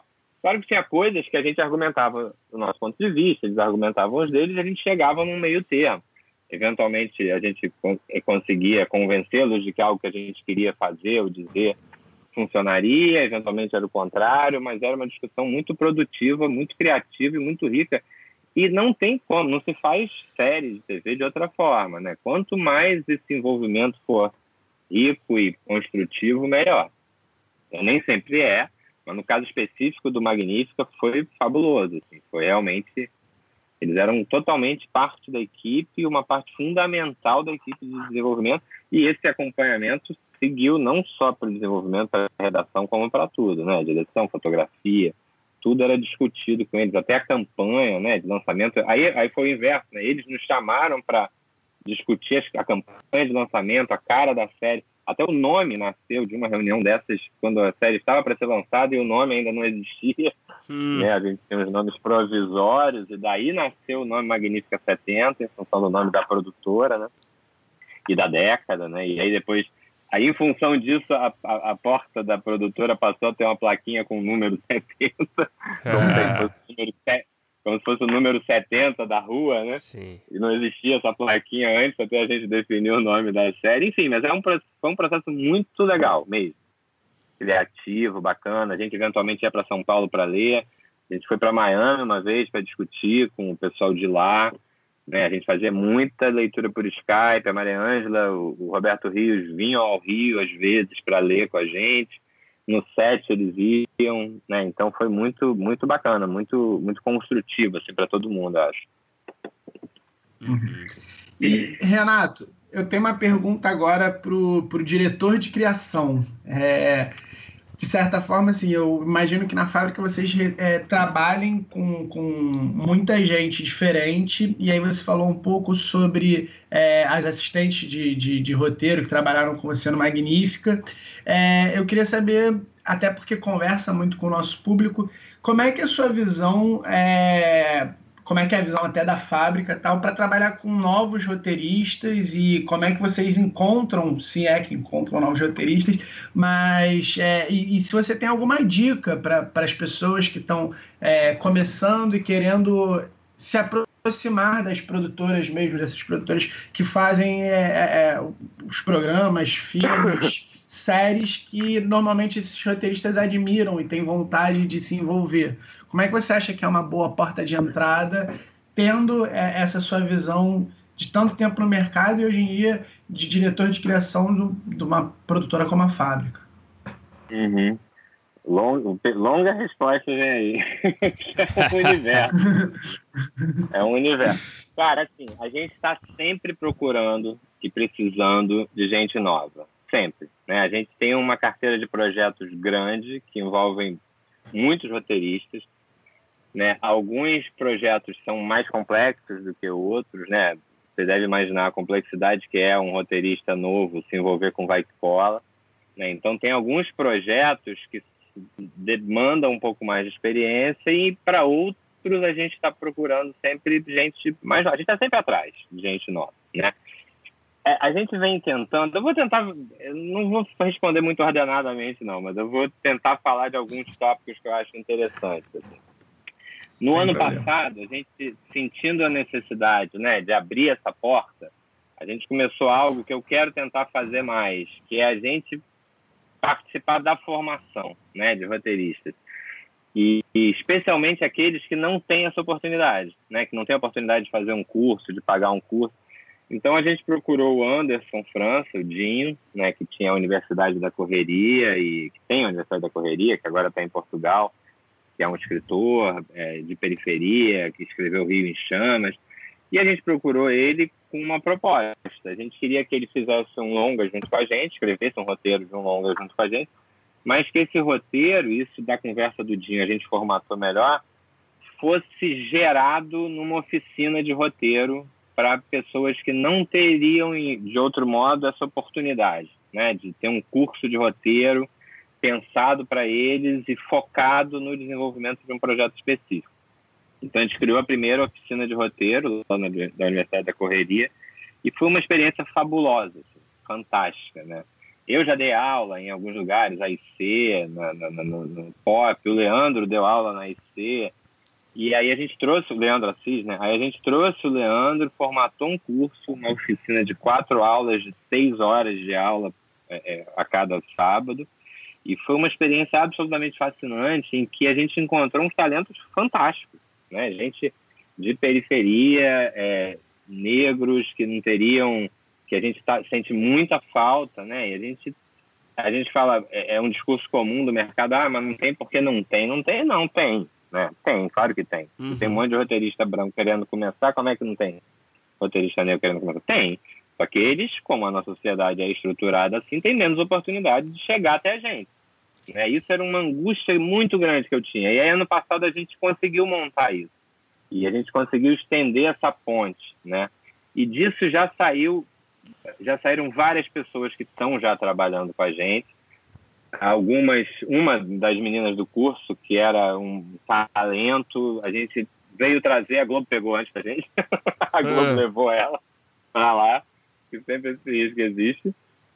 E, mas assim, alguns já estão, tem um, um, um, um cara que está trabalhando com a gente numa série nova, o Arthur, enfim, o, o, acabou que o, Anderson escreveu esse longa, escolheu dois alunos, escreveu um longa que a gente está com ele escrito, está começando a se mexer para captar e realizar. Uma comédia maravilhosa sobre subúrbio, escrita por gente que viveu né, aquela realidade ali e, e, e, com uma pegada do olhar de quem mora de fato lá, né? Que é, um, é uma história que se passa num salão de, de barbeiro de, de comunidade, assim, perto de um baile funk e é uma coisa assim que é, é, é, o tipo de roteiro que eu, eu olho e falo, eu não faria. Né? Eu não faria. E é fabuloso, é maravilhoso. Então essa busca é uma coisa permanente nossa, né? Buscar essas vozes que estão aí e que precisam só de uma chance, né? De serem ouvidas e tal. Esse é um lado da história, né? A gente conseguir tentar e trabalhar para estender, abrir essa porta aí para uma galera talentosa e que não tem como fazer um curso de cinema na PUC, que às vezes não tem nem como fazer um curso curto, né, na IC ou na, enfim, de, de, em algum lugar, e a gente está tentando abrir, estender essa, abrir essa porta aí. Esse ano eu espero fazer mais isso, mais vezes, né? Do outro lado, de quem tem as condições necessárias para estudar, para correr atrás, e o que, que, que conselho eu daria é tipo, faz, né? Tipo, escreve, lê roteiro. Cara, não tem nada que te ensine mais sobre roteiro do que ler roteiro. E tem roteiro pra cacete pra ler na internet. Né? Tem muita coisa para ler. E mais do que isso, escreve, escreve o que for, escreve um curta. Então, quem está começando, eu acho que tem que escrever o tempo inteiro, se puder, fazer o curso, todos os cursos que puder, né? E a gente está tentando, como eu falei, criar cursos para quem não pode, né? E, e, se manter ativo, lendo, vendo coisas e tentando encontrar aquilo que você quer falar, né? aquilo que você quer escrever. Não adianta você tentar. Eu não acho que a melhor forma, por exemplo, de escrever Vai Que Cola seja escrever um episódio de Vai Que Cola e me mandar. Porque é evidente que não há como esse episódio ser bom. Né? Eu acho que isso é um pouco um tiro no pé. Isso é uma coisa muito do mercado americano, que é mais estruturado, que tem essa coisa de escrever o spec para a série que você gosta. Eu, essa é uma visão muito pessoal minha, né? Para mim isso é um equívoco, assim, porque na verdade não tem como você saber as regras do vai que cola só vendo vai que cola, né? Sem estudar, sem ter convivido. Então acho que o ideal para o roteirista jovem é estudar o máximo que puder, ler o máximo que puder e escrever o máximo que puder, mesmo sabendo que as primeiras coisas não vão ser boas, né? Vai levar muito tempo para o primeiro roteiro de alguém ser bom. Mas se você não começa a fazer os ruins, você nunca vai chegar nos bons. Uhum. Né? E a gente, com a experiência que a gente foi desenvolvendo ao longo desse tempo todo trabalhando com isso, a gente consegue identificar né? onde é que tem ali, quem é. Porque também nem todo mundo vai ser roteirista, né? não tem como todo mundo ser. Mas num roteiro, mesmo que às vezes a gente esteja longe do ideal, dá para identificar o potencial. Né? Então, acho que o caminho para quem está afim de fazer, para mim, é esse E aí, ter cara de pau mesmo, entendeu? Acha os e-mails das pessoas, não é difícil. Meu e-mail é fácil de achar.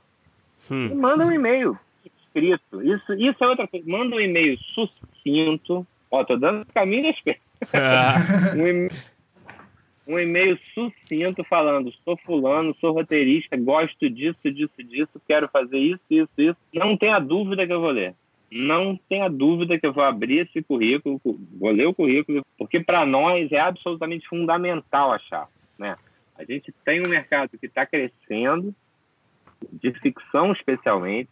Né? A gente está com alguns projetos, alguns já assinados, com desenvolvimento para começar imediatamente depois do carnaval outros que estão à beira de, e eu preciso de roteirista. Né? Eu preciso muito de roteirista. Então, um e-mail bem escrito, em que no, o corpo, o texto do e-mail já seja bem escrito, divertido, claro, honesto, dizendo exatamente quem essa pessoa é, quais são os interesses dela, o que, que ela gosta, e mandando anexo um, um, um exemplo de escrita, vai ser aberto por mim, vai ser lido por mim e, eventualmente, vai gerar um e-mail, um telefonema meu ou do João, para a gente conhecer melhor. Né? Então, acho que basicamente é estudar, ler, escrever e ter cara de pau para procurar as pessoas e procurá-las, né? Ir atrás delas. Não acho, eu, eu esse para mim, para mim é a melhor abordagem possível, né? É, tem outras pessoas que gostam de outras coisas, gostam de, desses eventos, né? De, de Rio é, 2C, esse tipo de coisa, de ser encontrar essas pessoas assim. Eu gosto disso, de ser abordado com algo claro, direto e que tenha material suficiente para eu avaliar né, a, a, o trabalho da pessoa e ver se ela combina com uma fábrica, se combina com algum projeto nosso.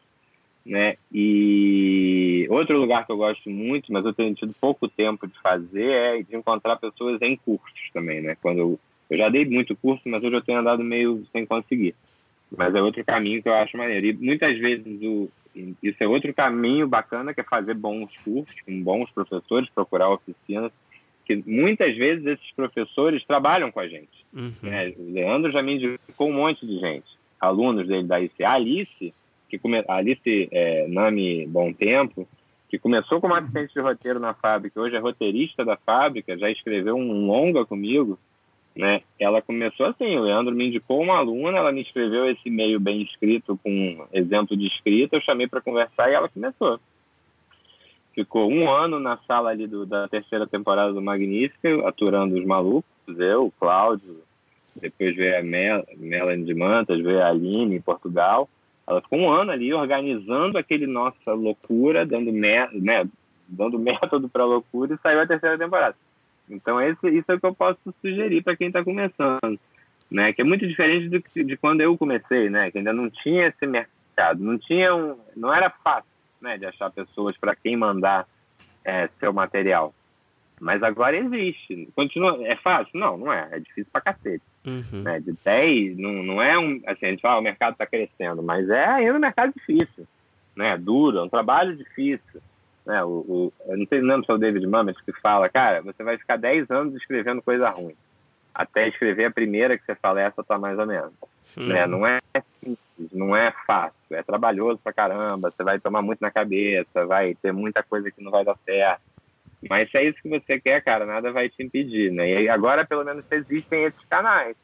Né? E eu acho que esse processo, né, nesses anos todos de experiência, o que mais me orgulha do meu trabalho, mais qualquer coisa que eu tenha escrito, tenha feito, foi que eu, eu e o Luiz também, que sempre me apoiou lá na conspiração nesse sentido, a gente conseguiu desenvolver um processo para absorver, formar e preparar novos talentos, e ajudar novos talentos a, a, a desabrocharem, assim, né? Isso é a coisa que eu mais me orgulho, sem brincadeira. Assim. O, meu, o meu coordenador de roteiro hoje, que é um cara maravilhoso, o João, o João Paulo, ele começou assim. Ele entrou lá na conspiração, ele era psicólogo e tinha escrito alguns curtas e chegou porque era não sei quem, me descobriu, apareceu lá, eu entrevistei, ele foi contratado primeiro como assistente, foi galgando posições lá na conspiração, aí depois eu saí da, fui abrir a fábrica, ele saiu da conspiração, eu chamei ele e hoje ele é o segundo de roteiro na fábrica, entendeu? Outras pessoas que passaram pela conspiração, pela fábrica, estão aí no mercado isso é sem dúvida a coisa que mais eu me orgulho da minha carreira até aqui, de ter aberto essa porta e de ajudar essa, essa, essa rapaziada a, a, a, a, concretizar, né, a realizar esse sonho de escrever roteiro, que é um sonho para maluco, né? Porque é um trabalho, hum. é trabalho pra... Tem isso também, né? Isso é muito importante dizer para quem está começando. É difícil pra cacete, é cansativo pra caramba, tem horas que você não aguenta mais. Né? Não é uma coisa glamurosa, não é mesmo. Né? Roteiro não é, não tem glamour nenhum. É trabalho pra caramba, tenso. E, intenso e tenso e cansativo. Mas quem tem esse desejo e, e, nesse processo todo a gente conseguiu identificar pessoas que tinham esse desejo, que tinham talento, que tinham disposição para ir além, né? a quantidade de roteiristas que passou por lá pelas nossas equipes da conspiração, da fábrica, que estão aí fazendo um monte de coisa maneira, né? gente que veio de teatro, gente que veio de jornalismo, gente que, como o João, veio de psicologia, ou que veio de faculdade de cinema, como a Alice, né? E isso é, é, é, o que eu mais me orgulho. E agora o que eu quero mais me orgulhar é de tentar ampliar essa experiência que a gente teve com a Universidade da Correria e de levar essa porta, né, que a gente conseguiu abrir aí para jovens, para lugares onde nem onde parece que não tem porta nenhuma?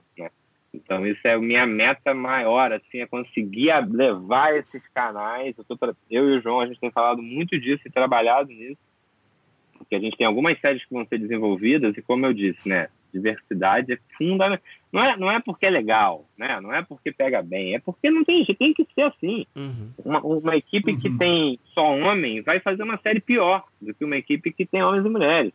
Uma equipe que só tem branco vai fazer uma série pior do que uma equipe que tem branco e negro. Né? Uma equipe que só tem gente que mora na Zona Sul vai fazer uma série pior do que uma equipe que tem gente que da Zona Sul, da Zona Norte, do subúrbio da Zona Oeste. Isso é um fato. Isso é, é assim, não tem nem como discutir, não é não é, é, é cota por cota, não é pena, é necessidade.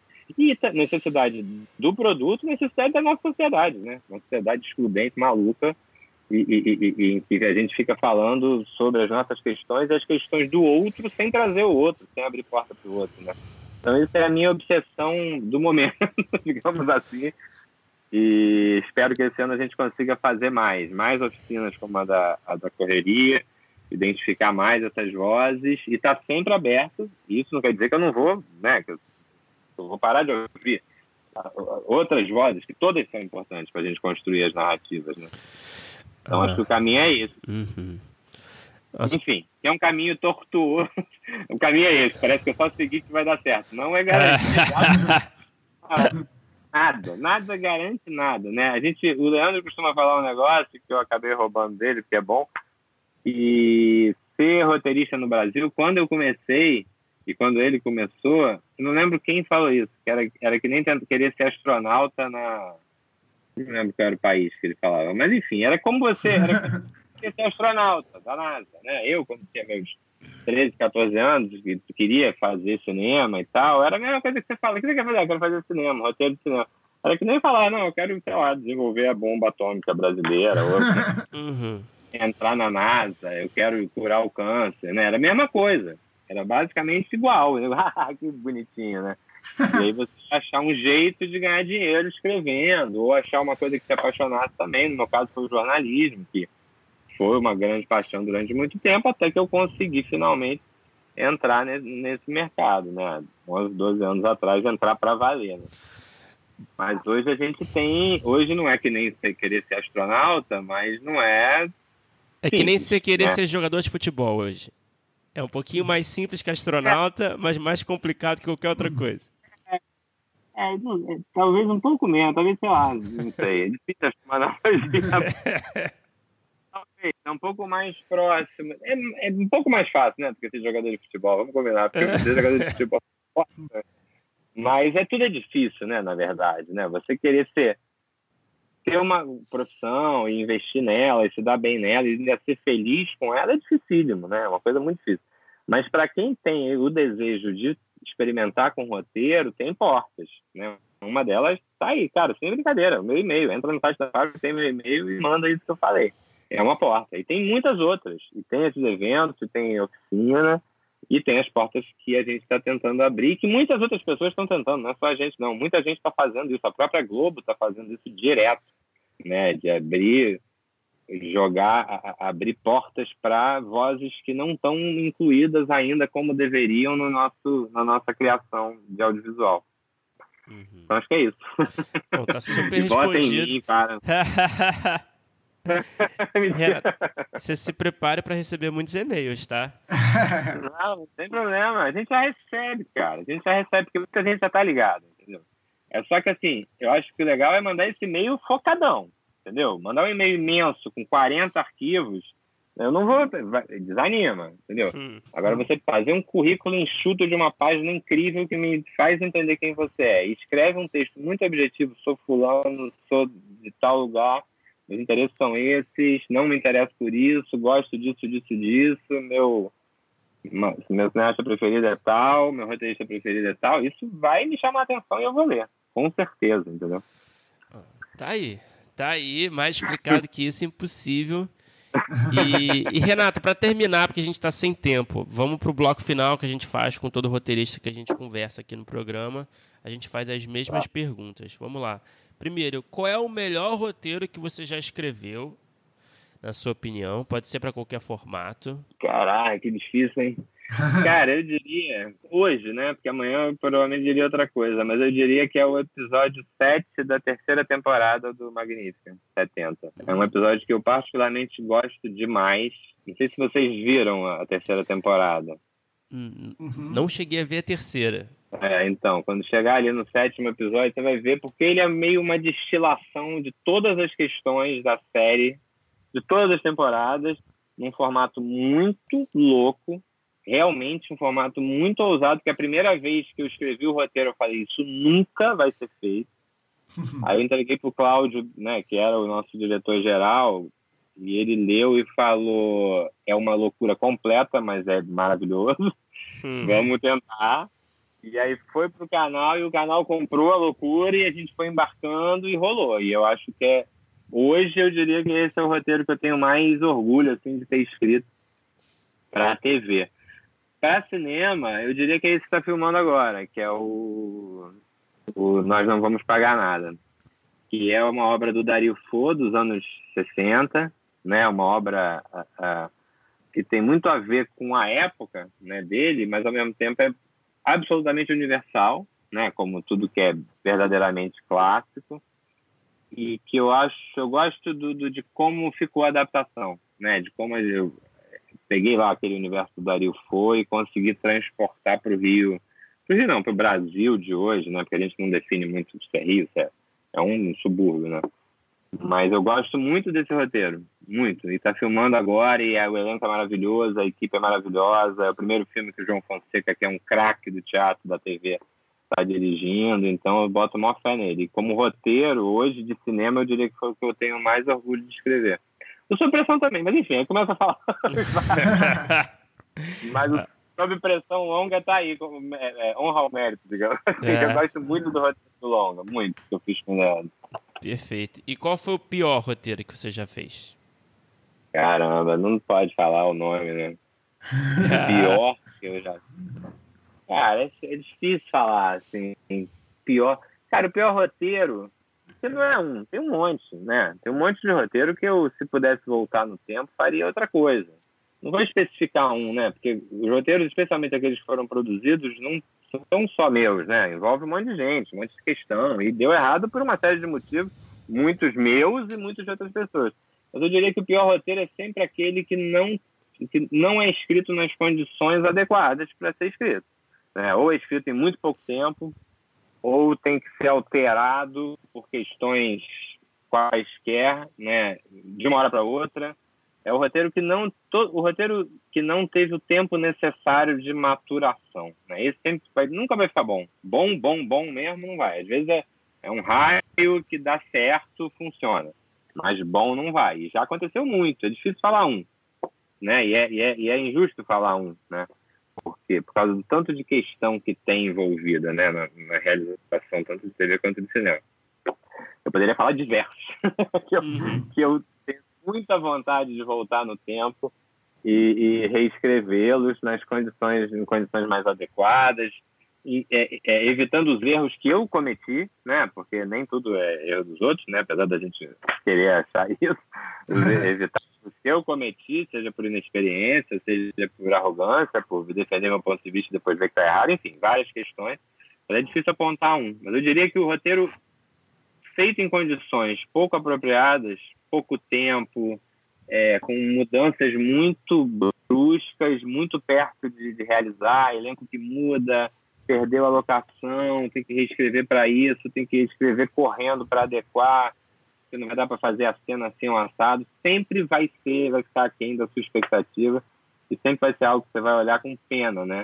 De um potencial desperdiçado. Acho que o roteiro ruim é mais do que uma coisa ah, que porra, é, é, é, é, isso, é um potencial desperdiçado, né? Porque toda história pode ser boa, né? Se você tiver tempo, se você tiver as condições adequadas, se você tiver num, num momento bom, né? Tiver inspirado e tal. É sempre uma oportunidade desperdiçada. E aí não dá para falar, realmente, é difícil. Então, Renato, qual é o produto audiovisual? Pode ser nacional, estrangeiro, pode ser longa, série, reality, por que não? Que você assistiu e quis ter, de certa forma, participado da escrita. Ou ter tido a ideia, ou ter escrito junto, ou ter escrito tudo. É, o que, que você assistiu e falou, caramba, queria ter feito isso? Cara, pode falar dois ou três? Pode, pode. Porque tem os meus três que sempre, um deles sempre me sacaneia, eu falo, vai ver, vai ver. É, que na verdade esse acho que talvez seja o que eu mais tivesse vontade de ter participado, que é Buffy a Caça Vampiros. Né? Que Olha. eu acho uma série oh. absolutamente genial, né? Absolutamente genial. Eu acho que talvez seja uma das melhores coisas que já se fez na TV, no mundo. E a prova disso é que muita gente que passou por Buffy, né, nas várias temporadas, está fazendo a TV de hoje. Né? Drew Goddard, o próprio Joss Whedon, que tá, uhum. faz cinema, faz TV, enfim. Eu acho Buffy uma aula de narrativa serializada, com bons episódios, alegorias super apropriadas para falar né, de questões é, contemporâneas naquele momento. Buffy eu acho fundamental, eu adoraria ter trabalhado em Buffy. Se você falar uma só, eu falaria, eu queria você me dá essa oportunidade, né? Um gênio da lâmpada, você pode voltar e fazer parte da equipe de uma série. Eu ia escolher Buffy a Caça Vampiros. Se ele falasse, porra, você acabou de escrever Buffy, olha que maravilha, você trabalhou é. em Buffy, você tem uma nova oportunidade, para onde você quer ir agora? Eu ia falar Sopranos, né? Uhum. Quero trabalhar em Sopranos. Porque Sopranos é... Se Buffy é para mim, a, a a obra-prima do, do, do, do, gênero, né, da retransformar o gênero do terror para algo contemporâneo, bem construído. Sopranos é isso com aquela tinta do, do, do, do, do filme de gangster, de máfia, né? E seria a segunda, seria uh, Sopranos. E aí o gênio, três pedidos, né, que pode. Hum. agora você já fez Sopranos, e agora? Eu ia falar, agora não precisa nem voltar tanto no tempo que eu quero fazer The Wire. A terceira uhum. seria, sem sombra de dúvida, The Wire. Então, assim, na verdade, a cada dia, se você me perguntar, eu vou botar essas três em três ordens diferentes, né? Mas Buffy, Sopranos e The Wire. The Wire é uma história que me fascina por tudo, por tudo que diz sobre a nossa realidade, sobre a realidade da guerra às drogas no mundo, né? Sobre a, a, a, a, a futilidade dessa guerra às drogas, né? Aquela coisa do enxugar gelo. Eu fui da mesma forma que o David Simon, que foi repórter de polícia em Baltimore e dessa experiência tirou a série, eu fui repórter de polícia no Rio. Né? Eu fui repórter de polícia durante muito Nossa. tempo no Jornal do Brasil. Fui repórter de polícia aqui no Rio, fui repórter de polícia em Brasília, né? cobrindo Polícia Federal, cobrindo tráfico, cobrindo é, é, é, é combate às drogas e tudo mais. Então, aquela série Aí, talvez a ordem fosse quanto? Já mudou a ordem. disse primeiro The Wire, entendeu? Mas, enfim, são essas três. Se eu pudesse escolher, eu gostaria de trabalhar em Buffy, a Caça Vampiros, em The Wire e em Sopranos. Nossa, que li uma lista, uma lista assim, a gente, a gente escuta muito The Wire, principalmente, aqui no podcast, nessas respostas, Sopranos algumas vezes, mas o Buffy foi uma grande Buffy surpresa. nunca. é, o Buffy é. Foi a estreia. Eu com Buffy, cara. Quando eu falo de Buffy, todo mundo ria. Fala, tá zoando. Faz, vai assistir. Vai assistir. e aí você mostra o teaser do primeiro episódio da primeira temporada. Se a pessoa tá olhando com o olho certo, ela entende tudo. O teaser, eu sempre nos meus cursos eu mostro o teaser de dois minutos. né? Não sei se vocês já viram, se não viram, corram para o YouTube para ver, que é basicamente uma garota e um garoto, né, de high school americana, aquele cenário clássico, eles entram na escola à noite para dar uns pega, a menina linda, loura, o menino de jaqueta de couro, meio bad boy, ela com cara de, né, de princesa da escola, ele com cara de é, bad boy, de, de, de, de motoqueiro da escola, e eles estão ali, ouvem um barulho, ela fica assustada, e aí ele fala, relaxa, meu bem, tá tudo bem, não tem perigo nenhum. Ela fala, não tem, não tem ninguém aqui. Ela fala, não tem mesmo, você tem certeza? Ele fala, tenho certeza, pode ficar tranquilo. E aí ela vira pro lado e ela é uma vampira. E ela mata o... Entendeu? Ela, e aí a série inverte todas as suas expectativas em uma cena de dois minutos. Aquilo ali é, né? O que que é a série é isso, né? Tá ali, nada é o que parece. E depois a nossa heroína é isso, é uma lourinha, menina, frágil, aparentemente, que na verdade é a última esperança da humanidade. É fácil. Hum, você fez defendeu bem Eu o caso Buff aqui. É, vejam, vejam. Em sete temporadas, até a quinta brilhante, a sexta e a sétima patina às vezes, mas vai, tudo vale a pena.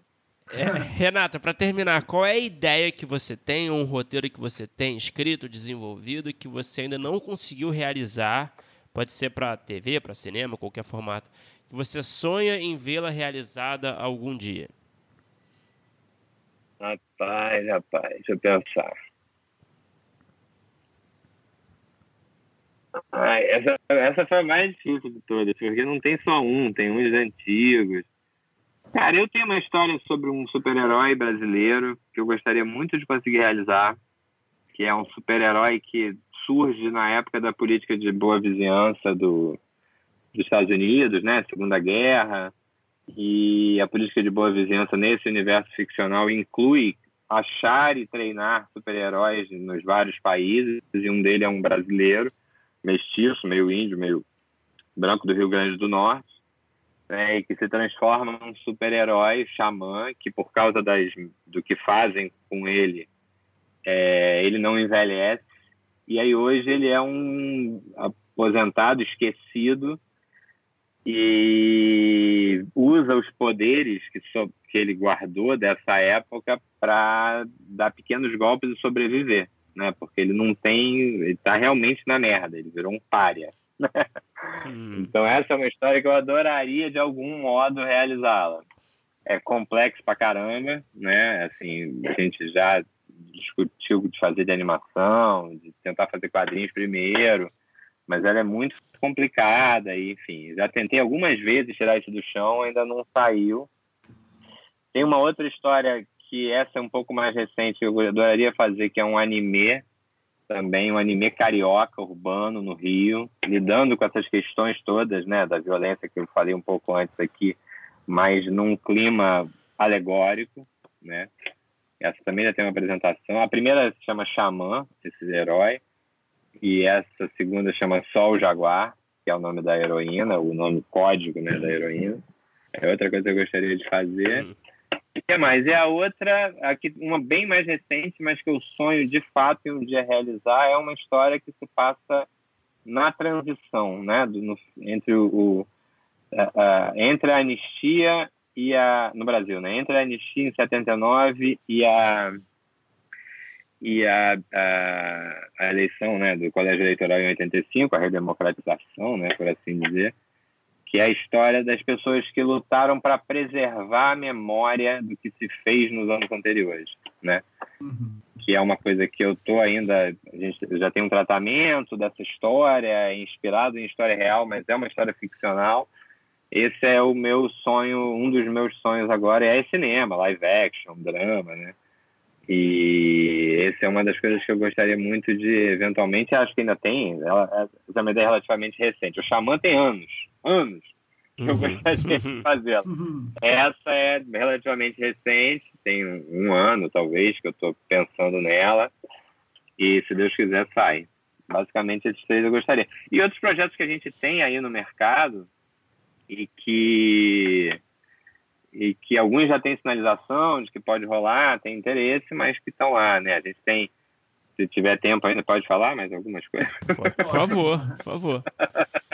Eu falei, esses três são assim, uns, você falou, né? Um que está muito encruado, que é o Xamã, que tem anos e nunca andou. Né? O outro é o Sol Jaguar, que não é tão antigo, mas já tem algum tempo, e que é anime, que é uma coisa que eu gosto demais.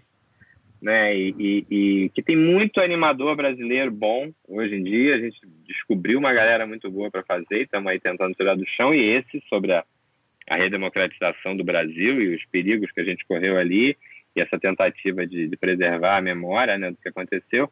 Mas fora isso, a gente tem também, em vez de falar de vários, vou falar de um que é outro que está muito estruturado, muito construído, que eu acho absolutamente fascinante, que a gente já bateu na trave algumas vezes para fazer, porque ele é complexo, que é um faroeste brasileiro da, da na época do pré-cangaço, antes do cangaço. Né? Uma história ali no Nordeste que é muito, muito, eu acho muito fascinante, e é, chama Parabellum, e essa é uma outra história que eu gostaria demais de fazer, que é sobre uma cidade onde, no meio do sertão, uma área altamente violenta, onde um garoto ali, um jovem que herda umas terras por causa de um ato violento que ele cometeu para proteger alguém, mas ele fica tão impactado por sua própria violência que ele não imaginava que tinha dentro de si que ele resolve banir as armas dali. Então ele cria um vilarejo onde é proibido ter arma, né? E com isso a cidade cresce, vira um entreposto hum, ali. Momento certo para esse momento certo para esse projeto. É. é. e ali aquilo vira uma espécie de uma utopia no sertão, né? Trabalhadores que morrem de medo do que acontece fora dali, que correm perigo, vão para lá e ao mesmo tempo vira produto de cobiça, né? Vira vira objeto de cobiça de vários poderosos da região, especialmente porque ali embaixo tem uma riqueza imensa que é água, né? Ali é, um, é quase que um oásis no meio do, do sertão do Rio Grande do Norte, que é meio um microclima, tem um lençol freático imenso ali, então ali é um lugar que, em vez de ter ouro, né, como no Velho Oeste americano, tem água. Uhum. Isso é o valor maior daquela região. Essa série, assim, ela tá muito desenvolvida, ela é muito rica, ela tem diretor, que é o Vicente Amorim, que é completamente apaixonado pela história, e a gente ainda não conseguiu realizá-la, né? E é, essa é uma que eu adoro. Talvez de todas que eu falei, eu fui né, refletindo enquanto eu falava. Se você falar, escolhe uma, se o gênio falasse, dessa vez é só uma, eu ia falar Parabellum. Adoraria que o Parabellum acontecesse. Pô, demais. Fora, é. Nossa, muito é. legal. Ambicioso, muito ambicioso. É ambicioso, é muito ambicioso. Por isso que talvez seja tão difícil, né? Porque não é barata, de fato. Ela é grande, ela é de época, ela tem um monte de questões. E, mas é interessante, a gente já brinca que ela é um Nordestern, né? Mas, e é sobre é pré-cangaço, assim, eu acho riquíssimo mesmo, riquíssimo. É um negócio que eu mergulhei demais, né? Que eu me apaixonei por essa história estudei muito o cangaço, discuti muito com o Leandro, que é um cara que também gosta muito desse universo, já fez quadrinhos, né? O Leandro é uhum. outra história, acha ela maneira, e assim, essa é a que eu. Se fosse para escolher uma, qual que você quer? Você tem direito a realizar um dos seus projetos ainda não realizados, seria, sem dúvida, Parabellum. Ah, legal, Renato. Tomara que role. Tomara que role. Estamos na torcida. E, pô, muito obrigado por conversar com a gente. Foi ótimo, papo. É, foi um prazer.